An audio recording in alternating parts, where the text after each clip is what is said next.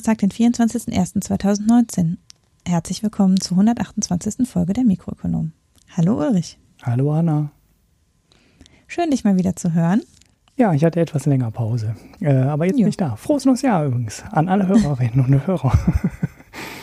Und ähm, jetzt kannst du erstmal die, alles, was so in letzter Zeit zu deinen Nachrichten gekommen ist, mal schnell ähm, abklappern. Ja, ich mache heute den Monster-Nachklapper, also bin der Nachklapperstorch heute. Ja, das Schöne ist ja mal, ähm, es gibt ja immer Nachklaps, besonders bei den Themen, wo ich dann sage, da können wir jetzt den Deckel drauf machen, da haben wir jetzt drei Monate Ruhe. Und kaum habe ich das ausgesprochen, kommt die nächste Nachricht zu dem Thema. Ja, fangen wir da mal mit an, ne, mit dem 5G-Auktionsnachklapp. Äh, Denn da haben jetzt wirklich alle drei großen Provider entschlossen, gegen die Vergaberegeln zu klagen. Also sie sind nicht damit einverstanden, dass sie 98 Prozent der Fläche in jedem Bundesland versorgen müssen, halten das äh, viel zu fordernd und glauben, dass es zu teuer wird und niemand die entstehenden Kosten dann bezahlen würde in dem 5G-Netz. Interessanterweise soll die Auktion trotzdem stattfinden, wenn ich es richtig verstanden habe.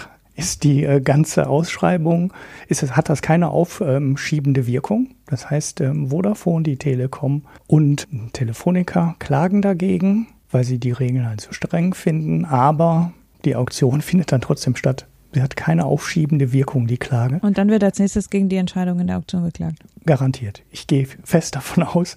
Und das ist dann im Endeffekt Yo. auch schon die zweite Meldung, die man da direkt anschließen kann. Weil wir kriegen jetzt wohl doch ähm, entgegen der ursprünglichen Aussage einen vierten Bieter.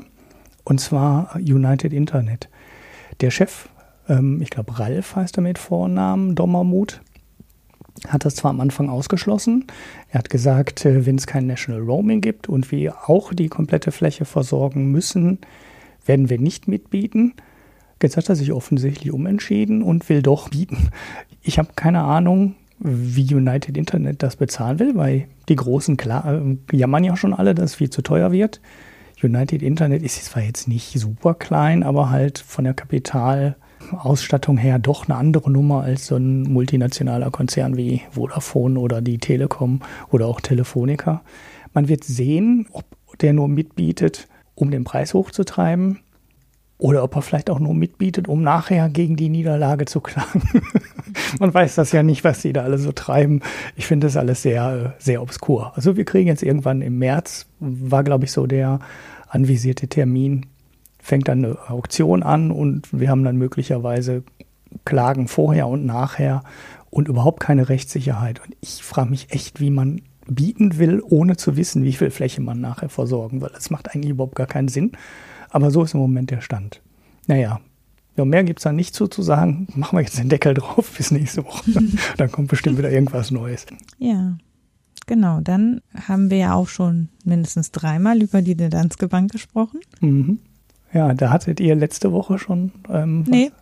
was, was, eingetragen. Nee, hattet ihr nicht, aber ihr, ah, ihr habt, Wir haben das dann nicht besprochen. Genau, ich habe es im Slack äh, gesehen, dass ihr da was gemacht habt. Naja, auf jeden Fall kam jetzt, ich glaube, diese Woche die neue Nachricht, dass auch die ähm, amerikanischen Aufsichtsbehörden, also die FED, die das interessanterweise macht, die andere Aufsichtsbehörde, die kommt gleich später nochmal, wenn wir bis zu dem Thema kommen. Und jetzt wird ein Geldwäschevolumen von 200 Milliarden inzwischen geschätzt, was ich interessant fand. Das habe ich gar nicht mitbekommen, dass es sich irgendwann mal zwischendurch erhöht hat, weil am Anfang haben wir, glaube ich, über 125 oder 150 gesprochen. Mhm. Jetzt sind wir schon bei 200 Milliarden angekommen, verdächtige Transaktionen. Und das Interessante ist, dass die US-Ermittlungsbehörden normalerweise wesentlich strenger sind. Die sind also auch berüchtigter als die europäischen Aufsichtsbehörden. So die, die gelten so als die strengsten Aufsichtsbehörden im, im Finanzmarkt, die sich so weltweit tummeln.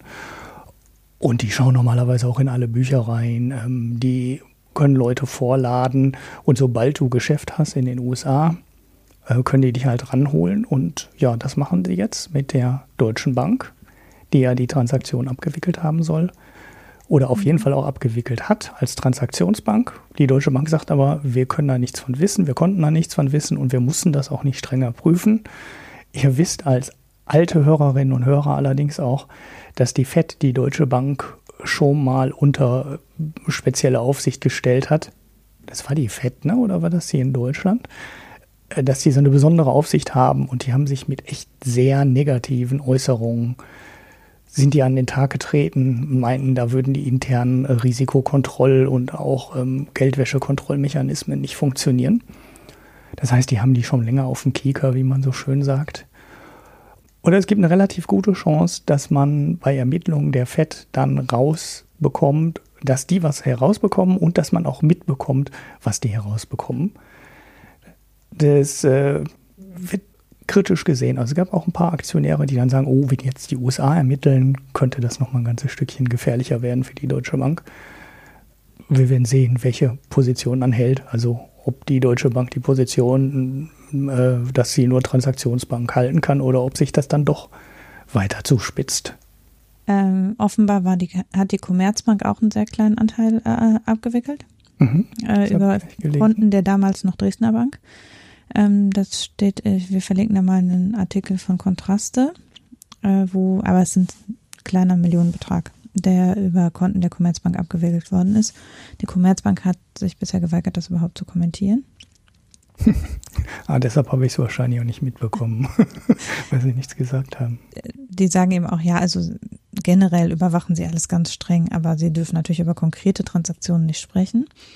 Und dann äh, ist in dem gleichen Artikel ein bisschen Hintergrund dazu, wie das genau umgesetzt worden ist, weil offensichtlich diesen Zahlungen, die gewaschen worden sind über die Konten der, der Danske Bank bei der Deutschen Bank, zumindest für einen Teil, der in Deutschland abgewickelt worden ist, ist haben Kontrast und die Zeit äh, recherchiert, dass insgesamt 16 Firmen oder zumindest werden, wird gegen 16 Firmen bisher ermittelt, ähm, haben äh, tatsächlich Warenlieferungen an russische Unternehmen gehabt. Also ganz normale Bestellungen, auch Unternehmen, mit denen sie schon länger Geschäfte hatten. Und diese Warenlieferungen sind dann von anderen Firmen bezahlt worden, über eben die Danske Bank via Deutsche Bank.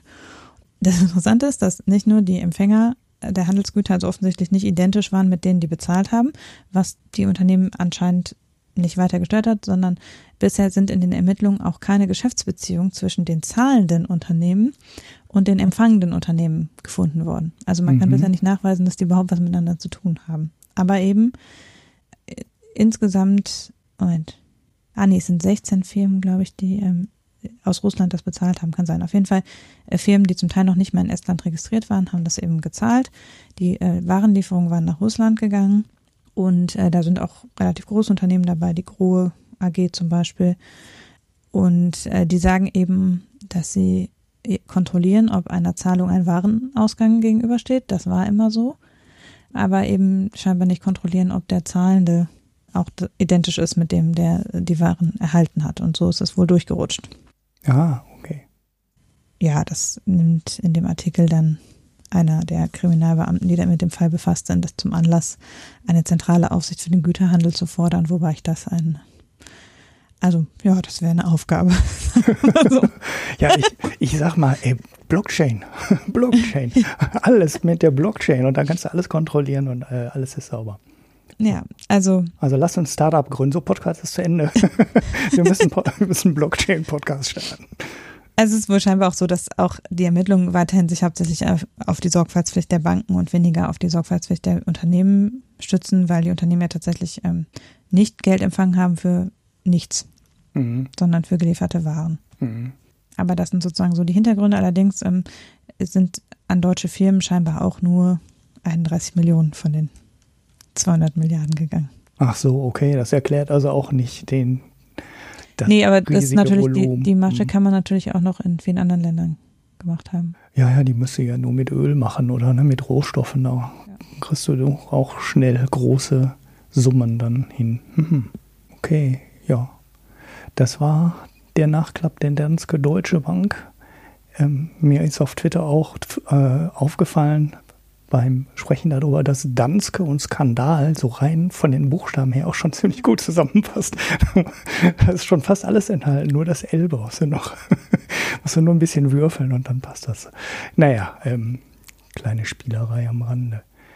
Dann haben wir ähm, das Baukindergeld. Wir haben uns äh, vor der Sendung kurz unterhalten, ob wir hier in der Sendung das Baukindergeld überhaupt mal diskutiert haben oder ob wir immer nur über die Mietpreisbremse gesprochen haben. Aber ich meine, wir hätten über das Baukindergeld auch mal irgendwann gesprochen und haben auch darauf hingewiesen, dass äh, quasi alle Ökonomen sagen, das ist Quatsch, weil es wird nur zu einer Preiserhöhung führen, zu Mitnahmeeffekten führen.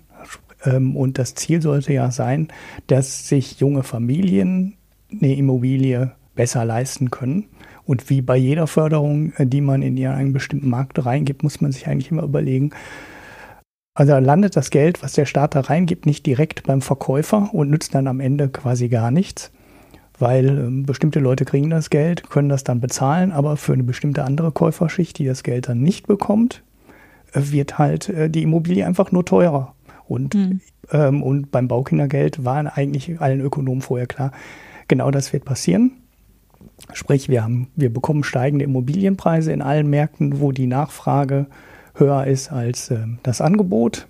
Das heißt, man, das, ne, man kriegt die 12.000 Euro pro Kind und ähm, wenn, wenn du die ganze Zeit abgreifen kannst mit dem Baukindergeld und dann werden die Immobilien halt im Schnitt 20.000 oder 25.000 Euro teurer, weil es äh, gibt ja genug Familien mit zwei oder drei Kindern, für die die Preiserhöhung dann ja quasi neutral ist. Aber jeder, der keine Kinder hat, der jetzt vielleicht auch schon älter ist oder äh, ja, wer einfach keine Kinder verdient. haben möchte ne, oder zu viel verdient, der muss dann halt für die Immobilie einfach nur mehr Geld bezahlen. So, die, dieser Zusammenhang war klar, den können wir noch nicht beobachten, dafür ist das Baukindergeld noch zu jung. Wir können aber was anderes beobachten und zwar, dass das Ziel, den Neubau anzukurbeln, äh, wohl überhaupt nicht aufgeht. Denn ähm, ich habe es jetzt leider nicht mehr im Kopf. Ich glaube, die Linke hat eine Anfrage gestellt. Oder waren es die Grünen? Ich bin mir jetzt nicht mehr hundertprozentig sicher. Und dabei kam heraus, dass von den bisherigen ähm, Anträgen für Baukindergeld 87,7 Prozent für Bestandsbauten ausgegeben mhm. wird. Ne, das heißt, die Leute kaufen sich oder die jungen Familien kaufen sich eben keine neuen Häuser oder keine neue Eigentumswohnungen, sondern sie kaufen sich irgendwelche alten Häuser, alte, schon bestehende Eigentumswohnungen. Und das Ziel, dass damit neue Immobilien gefördert werden sollen, wird zumindest, wenn man dieses Kriterium anlegt, überhaupt nicht erfüllt ja, was soll man dazu sagen? Ähm, haben vorher alle gesagt, das wird nicht funktionieren, das wird einen Haufen Mitnahmeeffekt geben, das ist Wohlfühlpolitik. Die Ziele werden alle nicht erreicht und naja, 87,7 Prozent ist ja ein fast vollständiges Scheitern, wenn es nicht eben in Neubau, Neubauten fließt, sondern in Bestandsbauten geht.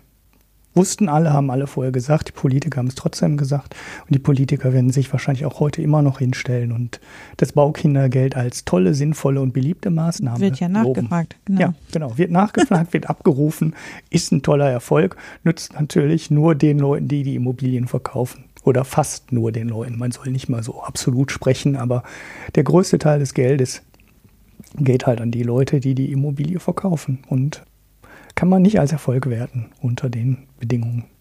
Also eine linken Abgeordnete Karen Lai war es. Ah, von den Linken. Die die okay, Anfrage gestellt gut. hat. Ja. Habe ich gerade kurz nochmal schnell nachgelesen, ja. wenn du geredet hast.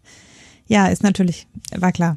Und es ist ja auch einfach, also an vielen Stellen gibt es ja auch schlicht nicht genug Bauland, dass diese 25.000 Euro äh, oder was einen dann dazu bringen, dann neu bauen zu können. Mhm. Sondern man muss halt Bestandsimmobilien kaufen. Und das löst halt das Wohnungsknappheitsproblem exakt gar nicht, weil es ja nun unter anderem auch ja. ein Agglomerationsproblem ist. Ja.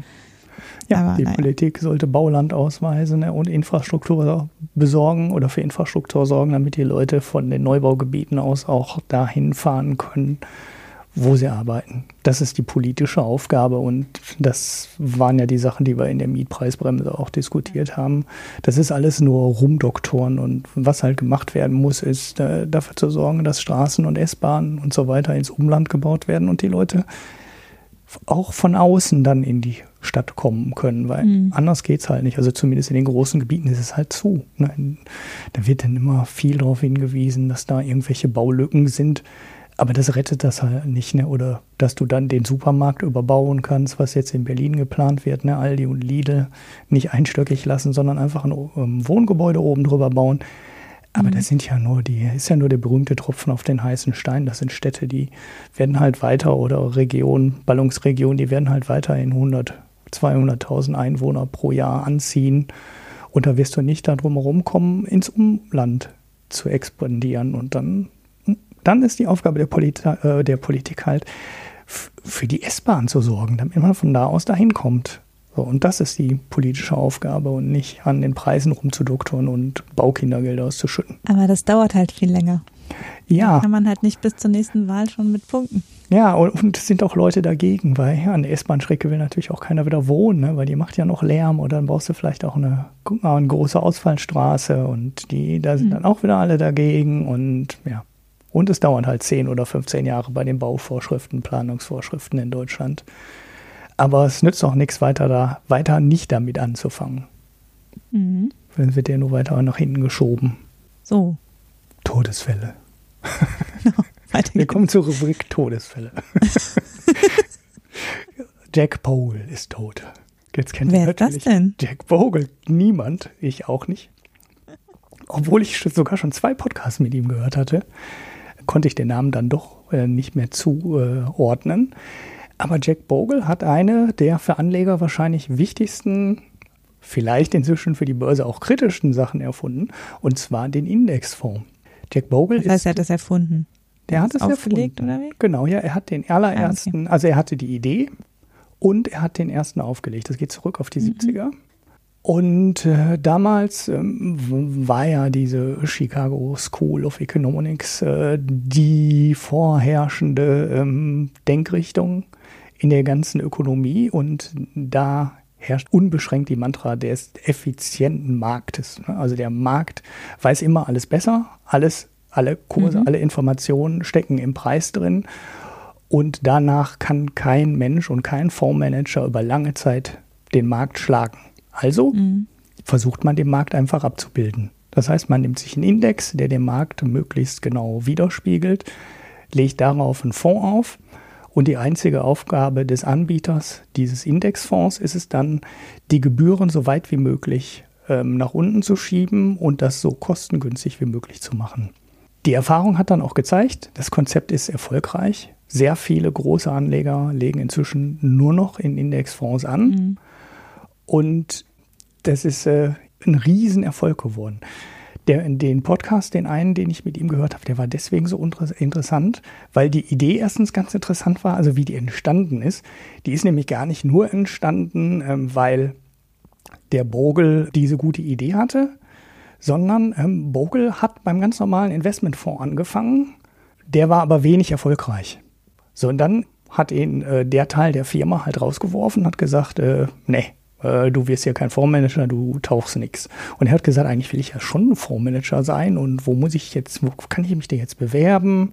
Und dann hat er sich bei der Muttergesellschaft, der Fondsgesellschaft, bei der er rausgeflogen ist, ähm, beworben, kannte da auch Leute, hat die Stelle auch bekommen und hat als Idee vorgeschlagen, einen Fonds aufzulegen, der kein aktives Management hat.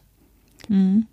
Denn das war die Bedingung. Ne? Also das war so eine Firma, die ist über einen Merger entstanden und ähm, die Tochter, bei der er rausgeflogen ist, war die Firma, die als einzige in dem Firmenverbund Fonds mit aktivem Management auflegen durfte. Ah ja. Also eigentlich haben sie gesagt, wir dürfen Fonds auflegen.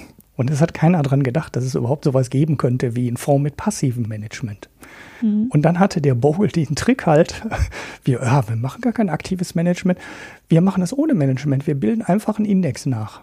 Und dann durfte die Mutter selber in Konkurrenz zu der Tochter treten und hat mhm. angefangen, Indexfonds aufzulegen. ja, die Idee kam überhaupt nicht gut an also vor allem auch in der Branche überhaupt nicht gut an. Die wurde dann als unamerikanisch kritisiert, weil man könnte ja dann nicht in äh, klassischer amerikanischer Manier Chancen ergreifen, die guten Aktien herauswählen und so. Und das wäre quasi so eine kommunistische, sozialistische Idee, dass alle das Gleiche kaufen und alle nur den Markt kaufen. Das wäre eine komische Idee. Und bei den Kunden kam die Idee aber auch nicht an. Also die war äh, sehr revolutionär und so revolutionär, dass sich einfach keine Kunden dafür gefunden haben. Und der Fonds war dann, ich habe den genauen Zeitraum nicht mehr äh, im Kopf, aber ein Jahr oder zwei Jahre später immer noch ziemlich klein und vor allem auch viel zu klein, um diesen Vorteil des passiven Managements ziehen zu können. Also wenn, wenn du halt einen großen Fonds hast, du hast halt Fixkosten für das Management. Mhm. Und wenn du schon einen großen Fonds hast, der 100 oder 200 Millionen oder 300 Millionen verwaltet, dann kannst du die Kosten halt auf 300 Millionen umlegen. Vielleicht gab es damals auch schon Fonds, die Milliarden verwaltet haben, wahrscheinlich schon. Und dann legst du deine ganzen Kosten um. Dann ist es relativ egal, ob du aktives oder passives Management hast, weil du kannst das ja dann auf, auf äh, viel Anlagevermögen umlegen. Und dieser Fonds hatte dann zwar geringe Kosten, aber hatte auch ein geringes Anlagevolumen und konnte den Kostenvorteil dann an der Stelle überhaupt nicht so richtig ziehen und war dann kurz davor auch wieder geschlossen zu werden. Das heißt, eine der ganz großen Ideen der Anlagewelt der letzten äh, ja, 40, 50 Jahre wäre fast am Anfang wieder gescheitert.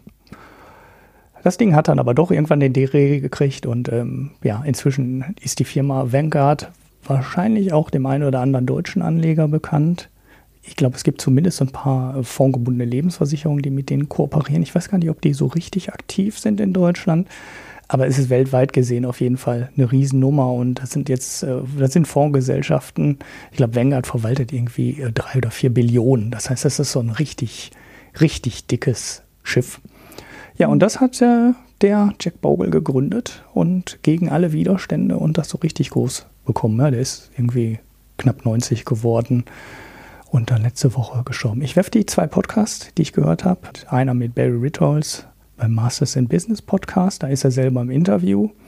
Und äh, dann noch, das war irgendwie anderthalb Stunden lang ungefähr.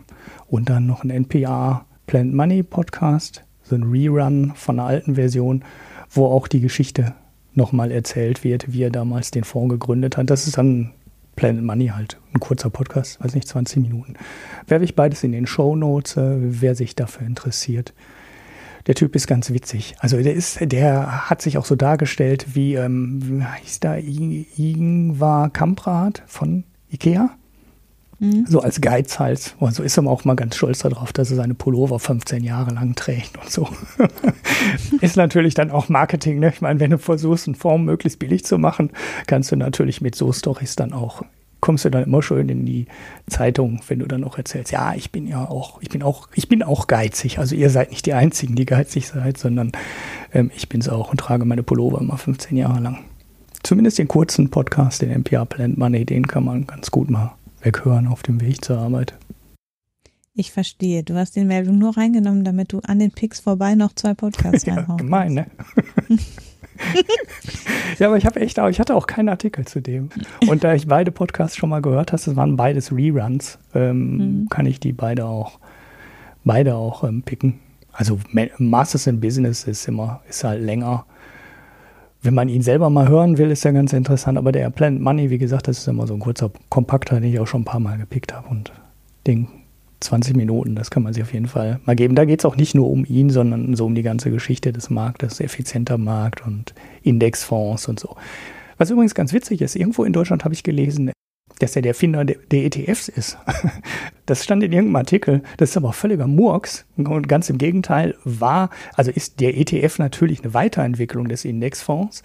Aber Jack Bogle, das habe ich dann in dem Podcast auch gehört, war ein expliziter Gegner der ETFs.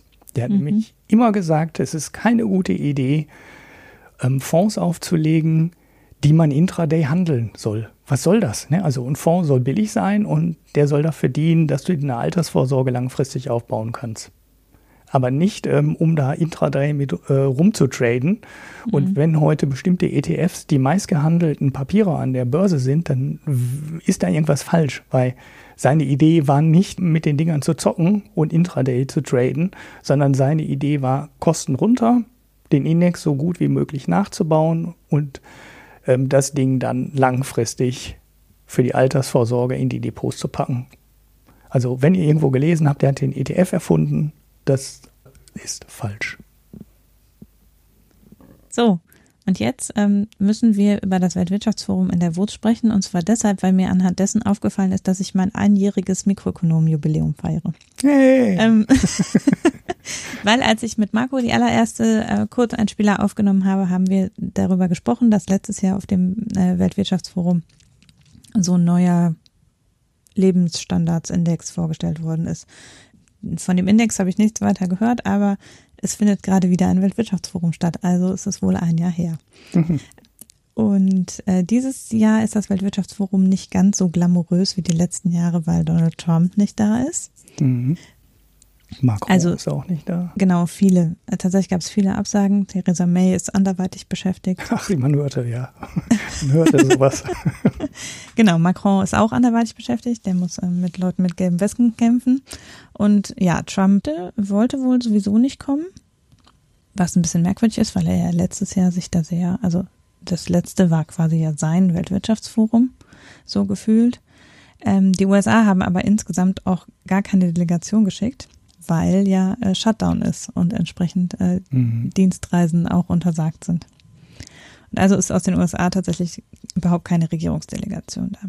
Aus Deutschland hingegen ist eine sehr große Delegation da, nämlich Angela Merkel, die auch eine Rede gehalten hat, und vier Minister, Altmaier, Spahn, von der Leyen und Scheuer, wo man sich schon, finde ich, ein bisschen fragen kann, ähm, warum wir da mit vier Ministern anreisen müssen, weil es ja kein streng genommen politisches Forum ist. Und das politische Gewicht hat auch in den letzten Jahren, also wenn eben wichtige Länder nicht vertreten sind, dann hat es eben auch nicht mehr das gleiche politische Gewicht, wie es mal hatte, muss man halt auch sagen. Aber äh, scheinbar ist es, also die Ministerien haben auch äh, nicht klar gesagt, warum diese Minister alle, also Ursula von der Leyen hat auch Aufgaben beim Weltwirtschaftsforum, also die ist da in so einem Gremium. Da ist es also auch noch nachvollziehbar. Aber was Jens Spahn und Andi Scheuer da gemacht haben, keine ja, Ahnung. Wirtschaftsminister, also Altmaier ist ja noch. Genau, das, das ist, ist, auch, noch, nachvollziehbar, aber ja. vielleicht, macht, vielleicht machen sie Werbung für das einzige Land ohne Tempolimit oder so. Ja, oder ähm, bei hm. uns ist die Digitalisierung so wenig weit wie nirgendwo sonst. Sowas, sowas ja. Ähm, ja, aber Angela Merkel hat auf jeden Fall eine Rede gehalten. Diese Rede ist ähm, international sehr gut aufgenommen worden und auch national relativ weit diskutiert worden, weil sie wohl sehr kämpferisch war. Also, obwohl es ja im Moment für sie, also es gab wohl auch großes Interesse daran, was sie sagen wird, weil ja klar ist, dass sie irgendwann in nächster Zeit abtreten wird, zwischen im nächsten Jahr und in den nächsten drei Jahren.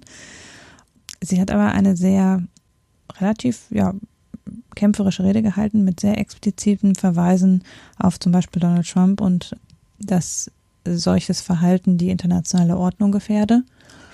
Also schon mit relativ deutlichen Worten tatsächlich. Also sie hat im Wesentlichen dafür plädiert, dass wieder mehr geregelte internationale Zusammenarbeit möglich werden soll, dass dafür die internationalen Institutionen reformiert werden müssen. Das kann man natürlich auch so ein bisschen in Richtung des demnächst gemeinsamen Sitzes im UN-Sicherheitsrat verstehen dass eben die wichtigen Fragen wie der Brexit, äh, der Welthandel vor dem Hintergrund der Handelskriege oder auch der Klimawandel unbedingt gute internationale Kooperation bedürfen und dass sie eben sich dafür einsetzen will, dass es da wieder in einen Austausch kommt, wie man die internationale Kooperation wieder stärken kann. Also eine relativ äh, deutliche Rede auch im Hinblick auf, dass die EU sich da in einer Führungsrolle sieht. Das ist wohl ganz gut aufgenommen worden. Äh, die Stimmen aus der Wirtschaft, äh, die in dem Artikel, den ich gelesen habe, im Spiegel zitiert wurden, waren eben, dass sie sich damit, dass sie Deutschland damit sehr, sehr gut präsentiert habe, quasi. Mhm. Ähm, wenn man noch so ein Dings am Rande, die Eröffnungsrede wurde vom neuen brasilianischen Präsidenten gehalten. Das ist ja so ein bisschen so wie Mini-Trump, ne? Mhm.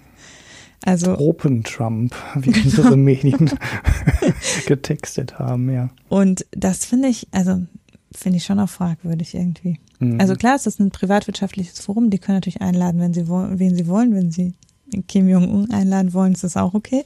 Aber ähm, man, also ich weiß jetzt auch nicht, ob unbedingt so ein Präsident mit diktatorischen Ansätzen äh, tatsächlich auch als wirtschaftsfreundlich zu sehen ist oder als eben, also das steht ja sehr im Gegensatz zu den eigentlich sehr liberalen Ideen, die in Davos üblicherweise diskutiert werden. Mhm weil er ja eher für eine sehr regulierende Politik steht. Also ein bisschen merkwürdige Wahl und auch, ja, aber auch irgendwie ein Zeichen dafür, dass der Gipfel sich explizit nicht als politisches Forum versteht. Mhm. Ähm, wenn man eben so krass sozusagen so einen im Prinzip politischen Fauxpas begeht. Ja. Ja, er hat für Investitionen geworben, habe ich nur gelesen. Ja, also ähm, warum hm. es für den toll ist, da zu reden, ist relativ ja. klar. Ja. ja.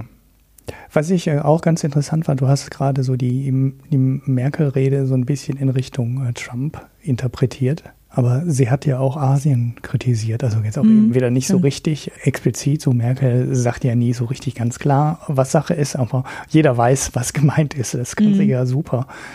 Und äh, sie hat auch in Asien kritisiert, dass da Leute an der Weltbank vorbei diese asiatische Entwicklungsbank zum Beispiel aufmachen.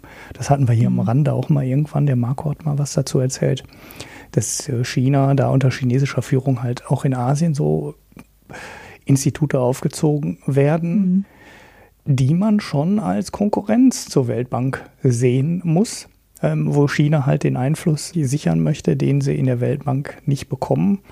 Und hat Merkel halt auch darauf hingewiesen, dass, dass es halt gerade so viele Herausforderungen gibt weltweit, dass es vielleicht doch zusammen weltweit koordiniert besser sein könnte.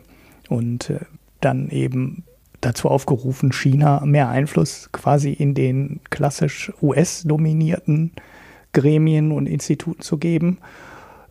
Und in der Hoffnung darauf, dass dann halt äh, die Chinesen stoppen, weiter irgendwelche Institute aufzuziehen, die dann mhm. quasi nur Konkurrenz äh, zur Weltbank oder ja, zu, e zu UN können sie ja nicht, nichts aufbauen, aber für die wirtschaftliche Entwicklung da irgendwelche Sonderinstitute hochziehen ist halt auch so ein guter internationaler Kompromissansatz. Jetzt muss man schauen, wie weit China und die USA Interesse daran haben, einen wirklichen Kompromiss da zu finden. Mhm. Aber wahrscheinlich wäre es schon sinnvoller, da zusammenzuarbeiten. Und das ist halt, jetzt liegen quasi genau die beiden Sachen auf dem Tisch, die man gegeneinander ausspielen muss. Die USA müssen auf ein bisschen Einfluss verzichten oder möglicherweise sogar auf relativ viel Einfluss verzichten. Und darauf würden dann halt die Chinesen aufhören, ähm, dann kriegen die Chinesen halt einen größeren Anteil und hören dann auf, in Asien Konkurrenzinstitute hochzuziehen. Das mhm. fand ich so ein ganz interessanter Punkt, den Merkel da auf den Tisch gebracht hat. Ja. Ja, und sie hat eben auch nochmal deutlich gemacht, dass ähm, sie nach wie vor die WTO für die Regelung des internationalen Handels als zuständig ansieht und dass eben äh, sie es für wichtig hält, dass trotz der jetzt größer werdenden Sanktionen und äh, Zölle durch den Handelskrieg insgesamt am Zollregime durch die WTO festgehalten werden soll. Mhm. Ähm, was auch schon eine große Hausnummer ist, weil es ja bei der WTO insgesamt ein bisschen stockte schon länger. Und da eben sie aber jetzt offenbar auch signalisiert, da müssen eben die anderen Staaten sich zusammentun und versuchen und wieder der WTO sozusagen dieses, dieses Feld zurückgeben, das kann man auch ein bisschen dahin interpretieren, dass natürlich es möglich ist, bei der WTO zu klagen gegen äh, die Strafzölle. Und haben die Chinesen das eigentlich gemacht?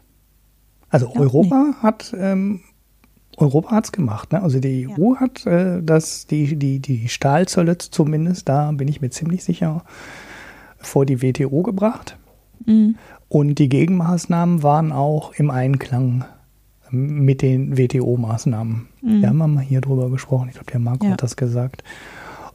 Und aber in China wüsste ich das nicht, dass die nicht. diesen normalen Weg gegangen sind. Ich glaube, die haben einfach immer äh, beide so lange Listen und wenn der eine sagt, genau. so, wir machen jetzt mal Seite 1 bis 8, setzen wir jetzt um, dann, und dann holen die anderen und dann, ja. und dann antworten die anderen und äh, ja, gucken dann, ja. ob sie die ersten vier oder die ersten zehn Seiten als Antwort geben und verhängen dann die Zölle. Ja, ja, ich meine, China, gegen China laufen ja auch mehrere Verfahren bei der WTO. Mhm. China sieht, also China hat sich ja um die Mitgliedschaft bei der WTO 15 Jahre bemüht oder so, aber irgendwie mehr so für, um selbst Marktzugang überall anders zu bekommen, aber dass sie sich jetzt da wirklich bereitwillig an alle internationalen Regeln halten, ist offenbar nicht so, denn es gibt da ja diverse Dumpingverfahren gegen China. Von daher, ja, sehen, ist es vielleicht auch nicht der chinesische Weg, da Dinge über die WTO zu regeln. Mhm. Genau. Wenn man sich jetzt nochmal angucken will, was sonst noch so besprochen worden ist, das Handelsblatt hat eine Zusammenstellung der wichtigsten Programmpunkte, jeweils mit ähm, welche Politiker auch an Podiumsdiskussionen und so weiter beteiligt waren. Ähm, sowohl der italienische als auch der äh, spanische Ministerpräsident haben Reden gehalten, in denen sie deutlich gemacht haben, dass die beiden Länder immer noch attraktive Investitionsmöglichkeiten bieten und weit entfernt von Destabilisierung sind. Und äh, dann gab es eben noch einiges zum Thema Digitalisierung, digitale Infrastrukturen. Das ist wohl so ein bisschen ein Schwerpunktthema gewesen. Ja, man kann sich halt mal angucken, was da so besprochen worden ist. und äh, kann dann unter Umständen eben manches davon vielleicht auch nachlesen. Also man, das World Economic Forum äh, veröffentlicht auf den Webseiten immer so Zusammenfassungen. Mhm. Nicht von Podiumsdiskussionen, aber von Vorträgen auf jeden Fall. Mhm. Facebook war ja auch da, ne? Sheryl mhm. Sandberg war da und dann war, ja. Wie heißt das, äh, Scott Apple Galloway da? Tim Cook war auch da? Ja. Ich war, nee, ähm, Finanzchef oder so von Apple oh. und äh, auch die Finanzchefin von Google. Ah, okay. Ja, genau. Und wo wir eben gesagt haben, dass aus den USA niemand nach Davos konnte, ähm, mhm. in den USA können dafür viele Leute jetzt in den Urlaub.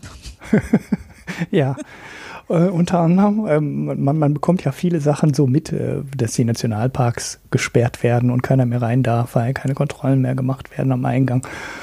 Dass teilweise der Müll auf der Straße liegen bleibt, wobei ich das noch nicht so ganz genau verstanden habe. Wer denn da staatlich von der, also vom Bundesstaat quasi bezahlt wird. Das ist ja irgendwie ein bisschen komisch, dass da manchmal, dass da so eine Müllgeschichte mal irgendwann auftauchte. Ich dachte eigentlich, dafür wären die Kommunen verantwortlich. Das kann ja eigentlich nicht der Shutdown des äh, mhm. Dings sein. Aber egal, ähm, das mag auch eine Fehlinformation beim Scannen der Nachrichten von mir sein. Aber was ganz interessant ist, wir hatten ja gerade schon die FED, äh, die die Deutsche Bank jetzt überprüft. Die scheint davon jetzt nicht betroffen zu sein. Das ist ja auch eigentlich ganz streng genommen kein staatliches, ähm, also zumindest von der Gründungsgeschichte her kein, äh, keine staatliche Organisation, die Federal mhm. Reserve. Aber die SEC ist offensichtlich beim äh, Zentralstaat angesiedelt. Das heißt, die US-Börsenaufsicht, die Security Exchange Commission, heißt das so? Ja, ne? Commission, mhm. äh, die ist jetzt auch so gut wie dicht. 94 Prozent des Personals sind im unbezahlten Urlaub. Das ist natürlich schon eine relativ heftige Summe. Also 4400 Mitarbeiter haben die.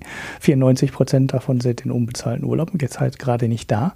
Und das ist die Behörde, durch die geht eigentlich Wertpapierzulassung, IPOs, Überprüfung von Firmen. Ich weiß nicht, inwieweit ähm, da so äh, falscher Handel, Kapitalanlagebetrug und so, da ist mir die Trennung zwischen SEC und FED nie ganz genau klar geworden. Der Marco, der wüsste das jetzt sofort, aber ich glaube immer, wenn es, sobald es um äh, Geldtransfer geht, ist die FED zuständig mhm. und wenn es um Wertpapiere geht, ist es die ähm, SEC. Ja. Da hängt also im Moment einiges in der Luft. Das, so ein IPO, ich weiß nicht, ich glaube im Moment kann keiner IPO-Unterlagen einreichen. Kapitalerhöhung, ich weiß nicht, ob die SEC da was machen kann. Also sechs Prozent des Personals können ja im Grunde nur ähm, Sicherheitspersonal und Chefetage oder so sein, die noch arbeiten. Also das ja, ist ja, wirklich ist, nicht. Das ist halt nicht wirklich ja. viel. Ne? Also äh, 4.400, das sind ja grob gerechnet nur noch 200 äh, ein paar zerquetschte. Das ist jetzt, äh, das ist halt nicht mehr wirklich viel. Das werden natürlich eine ganze Menge Prozesse automatisiert sein. Das heißt, die laufen mhm. einfach so weiter, ohne dass da Personal da ist. Aber ähm, jede äh, manuelles, jedes manuelle Nachforschen fällt weg. Ich glaube, IPOs, das ist auch nicht einfach so geregelt, dass du sagst, hier, ich reiche mal ein paar Unterlagen ein und dann äh, guckt die SEC einmal kurz darüber und veröffentlicht die Dinger dann. Da werden die auch prüfen. Das heißt, das müsste im Moment komplett mhm. hängen. Ähm, ich habe einen Artikel gelesen ähm, über ETFs die wohl auch schon Probleme haben, bestimmte Dinge abzuwickeln, weil sie die auch immer bei der SEC äh, melden müssen. Neue ETFs gehen auf jeden Fall nicht. Das ist äh, ganz klar. Also neue Ex Exchange Traded Funds sind, hängen, bleiben normal im Moment alle in der Queue hängen. Und mir ist nicht ganz klar, was die SEC aktuell noch bearbeiten kann ähm, und was nicht. Ich habe ein bisschen versucht, da was rauszufinden, aber bis auf die ETFs habe ich jetzt nichts Handfestes gefunden. Die Abteilung die diese ganzen Unterlagen veröffentlicht. Das ist dieses Edgar-System, das habt ihr vielleicht auch schon mal gesehen, wenn ihr so nach Quartalsberichten oder sowas gesucht habt. Die kann man auf den Seiten dann immer gesammelt finden. Oder wenn sich Stimmrechte ändern, äh, wenn Insiderhandel war, also wenn Aktionäre, also Gründer und so weiter verkauft haben oder gekauft haben, dann müssen sie es ja alles melden als Insidergeschäft. Das läuft alles weiter, das ist outgesourced, das läuft über einen externen Dienstleister, aber zumindest neue Wertpapiere, das muss eigentlich alles durch die SEC laufen und das hängt jetzt im, eh komplett in der Queue. Jetzt habe ich mich natürlich gefragt, so als Crypto-Currency-Experte, kann man jetzt gerade alle bescheißen? indem man jetzt einfach mal, wenn die SEC nicht da ist und keiner aufpasst, einfach mal so einen schönen äh, Kapitalanlagebetrug macht, sich schnell das Geld in eine anonyme Kryptowährung umtauscht und äh, sich dann, weiß ich nicht, nach Jamaika oder irgendwo hin absetzt und dann in der Hängematte liegen bleibt äh, seines Rest seines Lebens. Naja, äh, gut, das war jetzt, ich weiß nicht, ich weiß auch gar nicht, was man jetzt im Moment noch schnell machen könnte, weil die SEC lässt ja gerade gar nichts zu. Aber wenn man schon Wertpapier notiert hat, ich weiß nicht, was da jetzt gerade alles schief laufen kann und nicht ähm, untersucht wird, so wie es eigentlich untersucht werden sollte. Ja, ich weiß nicht, ob Trump sich damit einen Gefallen tut. Man wird sehen, was möglicherweise alles nachher in der Zeit passiert ist. Ja, es ist, es lässt dann auch Staunen zurück, dass die das jetzt auch schon so lange im Prinzip ja durchziehen. Also der längste Shutdown ever ist es jetzt schon seit über einer Woche. Und ähm, seit über einem Monat ist ja schon. Ja, ja, aber es ist jetzt, äh, ich glaube, letzte oder nee, vielleicht sogar schon vorletzte Woche war der Stichtag für den längsten Shutdown in der Ach so, ja, ja, ja, so meintest du das, ja, ja. Ich meine, genau. es war vor jetzt ungefähr, also wir, wir, haben ja Donnerstag vor zehn Tagen ungefähr am ja, Wochenende auf jeden 22 Fall. Tage war, glaube ich, der Rekord ja. bisher und die sind und, wir jetzt schon wieder. Ähm, ich finde das, also das ist schon, also man kann es ja irgendwie nicht so, also man kann es aus, finde ich, aus deutscher oder eigentlich sogar aus europäischer Sicht kaum nachvollziehen, finde ich. Nö. Ähm, dass das so, also es ist halt auch unbezahlter Urlaub. Ne? Da sind halt auch Leute, genau, also, die ihre Hypothek bezahlen müssen und äh, ja. ja. die haben jetzt halt gerade keinen Lohn. Und gucken in die Röhre, möglicherweise. Ja. Und das ist äh, allen da irgendwie egal. Hm. Ja, egal nicht, aber eben auch nicht wichtig genug, um. Ähm. Also vor allen Dingen ist es Trump äh, offenbar völlig egal. Ja, ja gut, da gehören ja immer zwei zu, zu so einer Blockade. Ne? Ja. Aber ähm, ja, ich will da auch keine Schuld jetzt zuschieben, aber da muss man sich in so einer Situation eigentlich irgendwie schneller und einfacher einigen. Also ich meine, das hat sich ja auch, ähm, es ist ja auch nicht so über Nacht gekommen, dass da irgendwo nee, nee, jemand, weiß ich nicht, das Pick-Ass gezogen hat aus dem großen Haufen und dann, oh, jetzt ist Shutdown, sondern das wusste man ja auch vorher eine ganze Zeit. Wenn wir uns nicht einigen, dann gibt es halt Shutdown. Ja, und jetzt sitzen sie es halt ähm, aus. Heute noch ein mhm. Interview mit Phil, äh, mit dem Schiller gesehen, gelesen, mit dem Nobelpreisträger. Das gab jetzt nicht so wahnsinnig viele her, aber darin hat er gesagt, äh, lass den Trump doch die Mauer bauen. Hauptsache, die Wirtschaft läuft jetzt wieder weiter und wenn er die Mauer gebaut hat, dann werdet danach, ja, werden nachher auch alle sehen, äh, das nützt, hat nichts genützt und das wäre viel besser, als ihn immer wieder ähm, weiter behaupten lassen äh, dass er weiterhin behaupten lassen kann, äh, dass die Mauer gebaut werden müsse und danach wäre alles gut. Sondern, das Witzige ja ist, dass ja diese Mauer sowas wie der BER ist, vermutlich. Also auch wenn er jetzt die Kohle dafür bekommen würde, würde er für die Kohle ja wahrscheinlich keine Mauer bekommen, haben ja schon verschiedene Leute erklärt. Das heißt, es ist ja ein Projekt, was im Grunde zum Scheitern verurteilt ist, selbst wenn es in die Umsetzung geht. Also. Ja. Ja, ja. Und es ist viele der Probleme, die die USA haben, liegen ja einfach nicht daran. Die liegen ja nicht an der Mauer. Ja. So, wenn er gesagt, die ganzen Drogen und so weiter, da kommt ja gar nicht so wahnsinnig. Also da kommt natürlich jetzt viel über die Grenze, die ist halt auch lang und unkontrollierbar. Aber es kommt halt auch sehr extrem viel aus China. So, und da gibt es keine Mauer. Da ist ein Meer dazwischen, das ist lange und eigentlich sollte man an den Grenzen auch kontrollieren können. Und die Kontrollen aus China funktionieren nicht. Warum sollten die Kontrollen aus Mexiko dann irgendwie besser funktionieren. Die Drogen aus China, also die ähm, ganzen Opiate, die kommen ja auch aus China, ne? also diese künstlichen Fentanyl, mhm. Fentanyl und wie heißt das Zeug da alles? Das ist, ähm, das kommt aus China zum großen Teil und das kriegen die auch nicht kontrolliert und in den Griff. Das läuft alles weiter, das läuft, wird teilweise direkt an den Kunden verschickt und der US-Zoll bekommt das Problem nicht in den Griff. Und warum sollte das an der Grenze zu Mexiko irgendwie anders werden? Naja. Mhm. Wie auch immer. Da du ja jetzt wochenlang weg warst, haben wir auch gar nicht über Tesla gesprochen.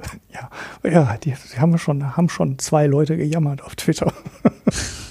gesagt, ich sollen unbedingt, mal. unbedingt mal wieder was zu Tesla sagen.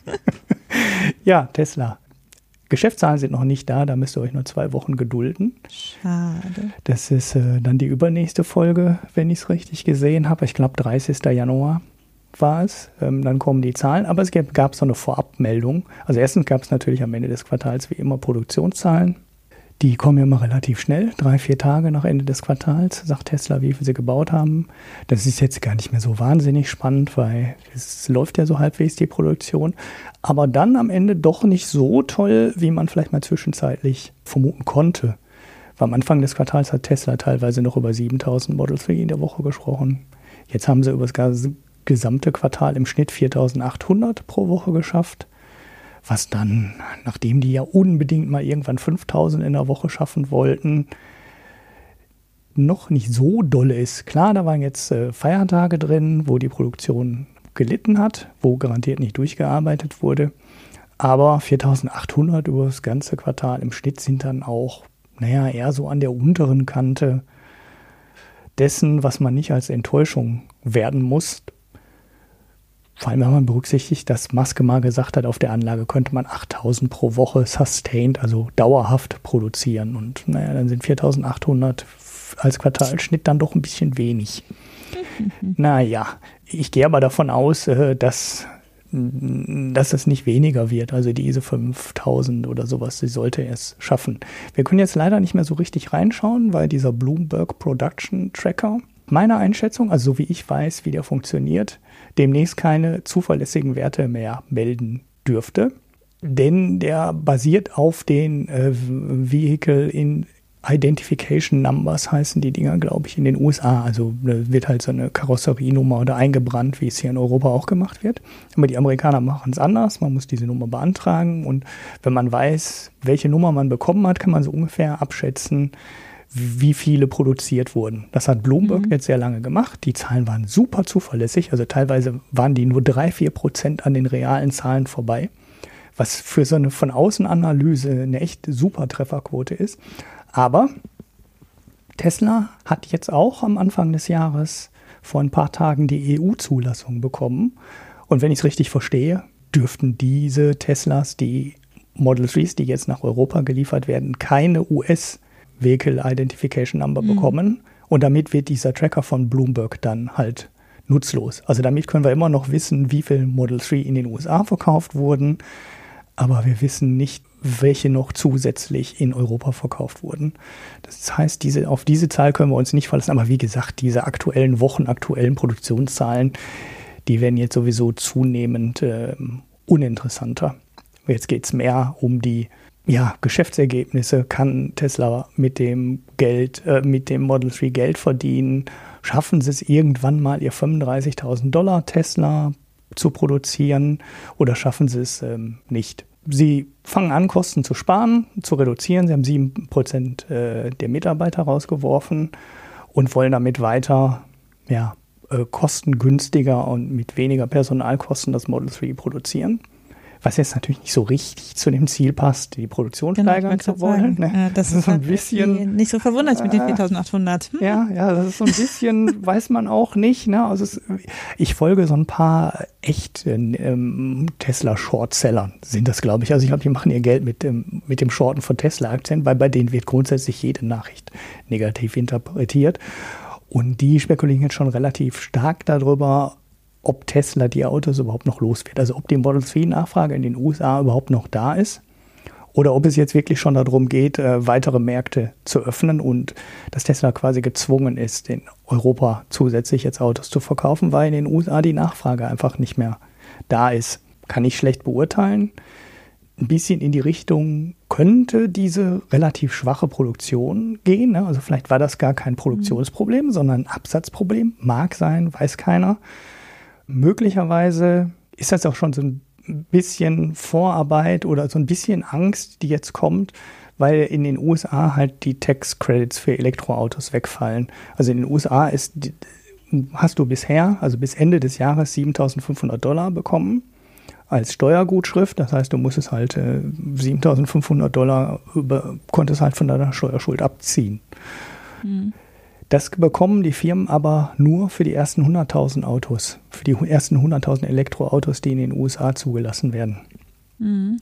Die hat Tesla jetzt verkauft und damit halbiert sich jetzt der Tax Credit auf 3.750 Dollar. Ich habe nicht ganz genau verstanden, wie die weiteren Regeln, also ich habe es auch nicht äh, nachrecherchiert und nicht nachgelesen, wie diese weitere Reduzierung funktioniert, also an welchen Schwellen die hängt oder ob da noch irgendwelche Schwellen gemacht werden oder ob das jetzt quasi so ein Prozess ist, der einfach automatisch weiterläuft. Der ähm, Credit wird auf jeden Fall allen Prognosen zu folgen im Sommer nochmal reduziert und Ende des Jahres ganz gestrichen. Mhm. Das heißt, wenn du Anfang 2020 ein Model 3 kaufst, äh, wäre der Tax Credit von äh, Dezember 2018 auf Januar 2020 von 7.500 Dollar auf null geschrumpft. De facto wird ein Model 3 dann also 7.500 Dollar teurer, was natürlich beim Auto von 45.000, ja. 50.000 Dollar äh, auch prozentual eine ganze Menge. Durchaus merklich. Eine ganze Menge ist. Tesla hat, äh, hat reagiert, hat das Auto oder alle Autos, ähm, nicht nur das Model 3, sondern ich glaube Model SX und äh, Model 3 um 2000 Dollar gesenkt, aber das gleicht natürlich dann die nächsten beiden, also die erste Stufe nur so knapp zur Hälfte aus und ähm, die nächsten Stufen wird man sehen, ob Tesla dann wirklich nochmal mit einer Preissenkung dagegenhalten kann. Wenn man sich das anschaut, wie teuer die Autos sind, die die jetzt gerade verkaufen. Die verkaufen ja immer noch gerade mal die mittlere Version ne? und die kleine Version ist ja noch nicht sichtbar. Sind sie beim Einstiegspreis auch noch 9000 Dollar von entfernt, also auch wirklich mit 44.000 Dollar Einstiegspreis halt auch noch richtig weit weg von den 35.000. Ich weiß auch gar nicht, ob Tesla die Kosten so schnell gedrückt bekommt, dass sie noch weiter in diese Richtung 35.000 Dollar gehen können. Naja, auf jeden Fall für die Vorbestellung aus Europa gilt jetzt, bald gibt es eure Teslas, die Zulassung ist da, die sollen schon auf den Schiffen sein. Wenn jetzt wahrscheinlich, ich glaube, die kommen in Antwerpen, hat Tesla so eine Endmontage. Ich habe es jetzt nicht genau im Kopf, aber ich meine, es war irgendwo im Benelux auf jeden Fall. Da werden die ähm, europäischen Teslas dann entmontiert. Wahrscheinlich werden nur Spiegel dran geschraubt oder so. Ich weiß nicht, was die dann in der Fabrik noch machen. Und dann äh, werden in Europa die ersten Model 3s ausgeliefert. Darauf könnt ihr euch dann freuen. Wenn ihr euch äh, als Tesla-Vorbesteller darauf gefreut habt, jetzt noch viel äh, Referrals einzusammeln, könnt ihr knicken. Das Programm wird äh, Ende des Monats gestrichen. Dann gibt's äh, nichts mehr für die Weiterempfehlung von Tesla. Da konnte man ja so Punkte sammeln. Da gab es dann, weiß nicht, kostenloses Tanken und ähm, alles Mögliche bekam man, wenn man dann sagt, äh, ein ne, Freund hat mich geworben oder Freundin hat mich geworben. Das ist, äh, das wird dann auch ähm, wie die 7% der Mitarbeiter weggespart. Hat mich eigentlich sowieso gewundert, dass Tesla das gemacht hat, ne? weil wenn irgendeine Firma nicht so komische Promotion-Programme brauchte, war es ja eigentlich Tesla. Die bekommen ja wie Apple für jede kleine Nachricht richtig viel Sendezeit. Also auch hier. Und deshalb hören wir jetzt auch auf mit dem Werbeblock. Ja, dann wir, äh, redeten wir gerade schon über einen sehr reichen Menschen, nämlich Elon Musk, und damit machen wir direkt weiter. Mhm. Äh, denn ähm, auch jedes Jahr passend zum Weltwirtschaftsforum in Davos wird die Oxfam-Studie veröffentlicht. Ähm, natürlich wird sie nicht in Davos veröffentlicht, sondern dieses Jahr ist sie in Nigeria äh, vorgestellt worden vielleicht kurz im Hintergrund, das ist also Oxfam erhebt immer den, das ist ein quasi weltweiten Armuts- und Reichtumsbericht, also wie die Verteilung von insbesondere Vermögen und dann auch nachge nachgeordnet, glaube ich, eher Einkommen sich über die Welt verteilt.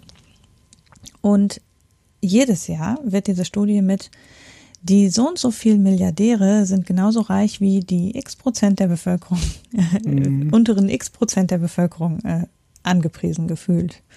Also ähm, das ist sozusagen immer diese, äh, es wird immer unglaublich auf dem Unterschied zwischen dem obersten 1% und den untersten 50 bis 70 Prozent der, der Weltbevölkerung abgestellt, wenn der Bericht vorgelegt wird. Ja, und das ist auch dieses Mal wieder der Fall. Obwohl das jetzt nicht so, also natürlich, das Vermögen von Jeff Bezos ist angestiegen und von den meisten anderen Milliardären auch, aber das ist was, was ja auch die meisten schon ohne Oxfam-Studie wussten. Deshalb finde ich das immer gar nicht so überraschend und ich weiß auch nicht, wie ausschlaggebend das letztlich ist, um zu messen, wie es der Welt in Verteilungsfragen geht, sich zu fragen, wie es den zwölf Reichsten geht. Mhm. Ja, sie mussten die Zahl ja auch schon mal massiv korrigieren. Ne? Sie waren ja früher mal irgendwo bei zwölf oder sechzehn oder irgendwie so einer ganz niedrigen Zahl. Und inzwischen, was war jetzt die aktuelle Zahl? 58 oder sowas? Ja, sie mussten mal ja. irgendwann, haben sie mal die Berechnung, ich glaube letztes Jahr zum letzten Jahr haben sie, glaube ich, die, Bestell ja. äh, die Berechnung komplett Die Anzahl der Milliardäre ist letztes Jahr sprunghaft angestiegen. Ja, ja, genau, weil sie irgendwie die Berechnungsmethode umgestellt haben. Ja, ja also man sollte das nicht zu, zu ernst nehmen, die Zahl. Ob da jetzt 50 steht oder 20 steht, wir wissen, oben sind Leute, die sind ganz unfassbar reich und unten sind Leute, die haben quasi kein Vermögen. Ja, ähm, was ganz interessant ist oder was auf Twitter auch äh, von verschiedenen Leuten kommentiert worden ist, wozu es auch ein, zwei Artikel gab. Also so richtig viele Artikel gab es nämlich nicht, finde ich, mhm. zu der Oxfam-Studie. Ist, ja, wie gesagt, es ist auch jedes Jahr irgendwie dasselbe. Ist, dass in der Studie auch gesagt wird, dass die untere Hälfte der Weltbevölkerung äh, an Vermögen eingebußt hat. Und da zu dieser Aussage gab es einige durchaus auch fundamental zu nennende Kritik weil eben gesagt wird, naja, wie kann das sein, wo wir wissen, dass die absolute Armut abnimmt. Also das kann man sehr gut belegen, dass eben die Anzahl der Menschen, die in absoluter Armut leben, leben relativ stark zurückgegangen ist. Für einige Staaten ganz massiv, bei anderen langsamer, aber insgesamt hat sich eben die Zahl der extrem Armen massiv halbiert. Also in den letzten 30 Jahren etwa halbiert oder ja, in den letzten 25 Jahren sogar. Und es ist eben jetzt ein deutlich geringerer Anteil der Weltbevölkerung, der in extremer Armut lebt. Und deshalb, das geht so ein bisschen nicht zusammen mit dieser Feststellung, dass die untere Hälfte der Weltbevölkerung an Vermögen eingebüßt hat. Mhm. Das, da gab es Kritik unter anderem äh, von, also Andreas Peichel vom IFO ist unter anderem zitiert worden, dass er das nicht so ganz verstehen kann. Die Bundesregierung hat wohl auch den Bericht kritisiert, weil gesagt wurde, das liegt an Steuern, was auch nicht so ganz nachvollziehbar ist, wie das sein kann. Also das ist so ein bisschen, wirkt so ein bisschen nicht so ganz kohärent, sagen wir mal. Mhm. Dass die Verteilung immer ungleicher wird, das haben wir in den Jahren zuvor in der Studie, also wenn man sie komplett ernst nimmt, dann immer auch schon sehen können. Ne? Also wir haben ja. immer gesehen, dass die Ungleichheit größer wird, wenn man die absolute Spitze nimmt und den unteren genau. Teil nimmt. Aber dass der untere Teil absolut verliert, nicht nur relativ verliert, sondern absolut mhm. verliert, das habe ich dieses Jahr zum ersten Mal gesehen und die Studie verfolgen wir mindestens schon vier Jahre. Und ich finde, da, da ist der wirkliche Knackpunkt. Ne? Also nicht nur, ähm, dass der große Teil des Vermögenszuwachses der Welt nicht unten ankommt, sondern dass der untere Hälfte sogar verliert. Das ist eine echte Neuigkeit. Ja, also äh, wir haben, müssen wir vielleicht dazu sagen, beide die Studie nicht gelesen, sondern nur Artikel darüber.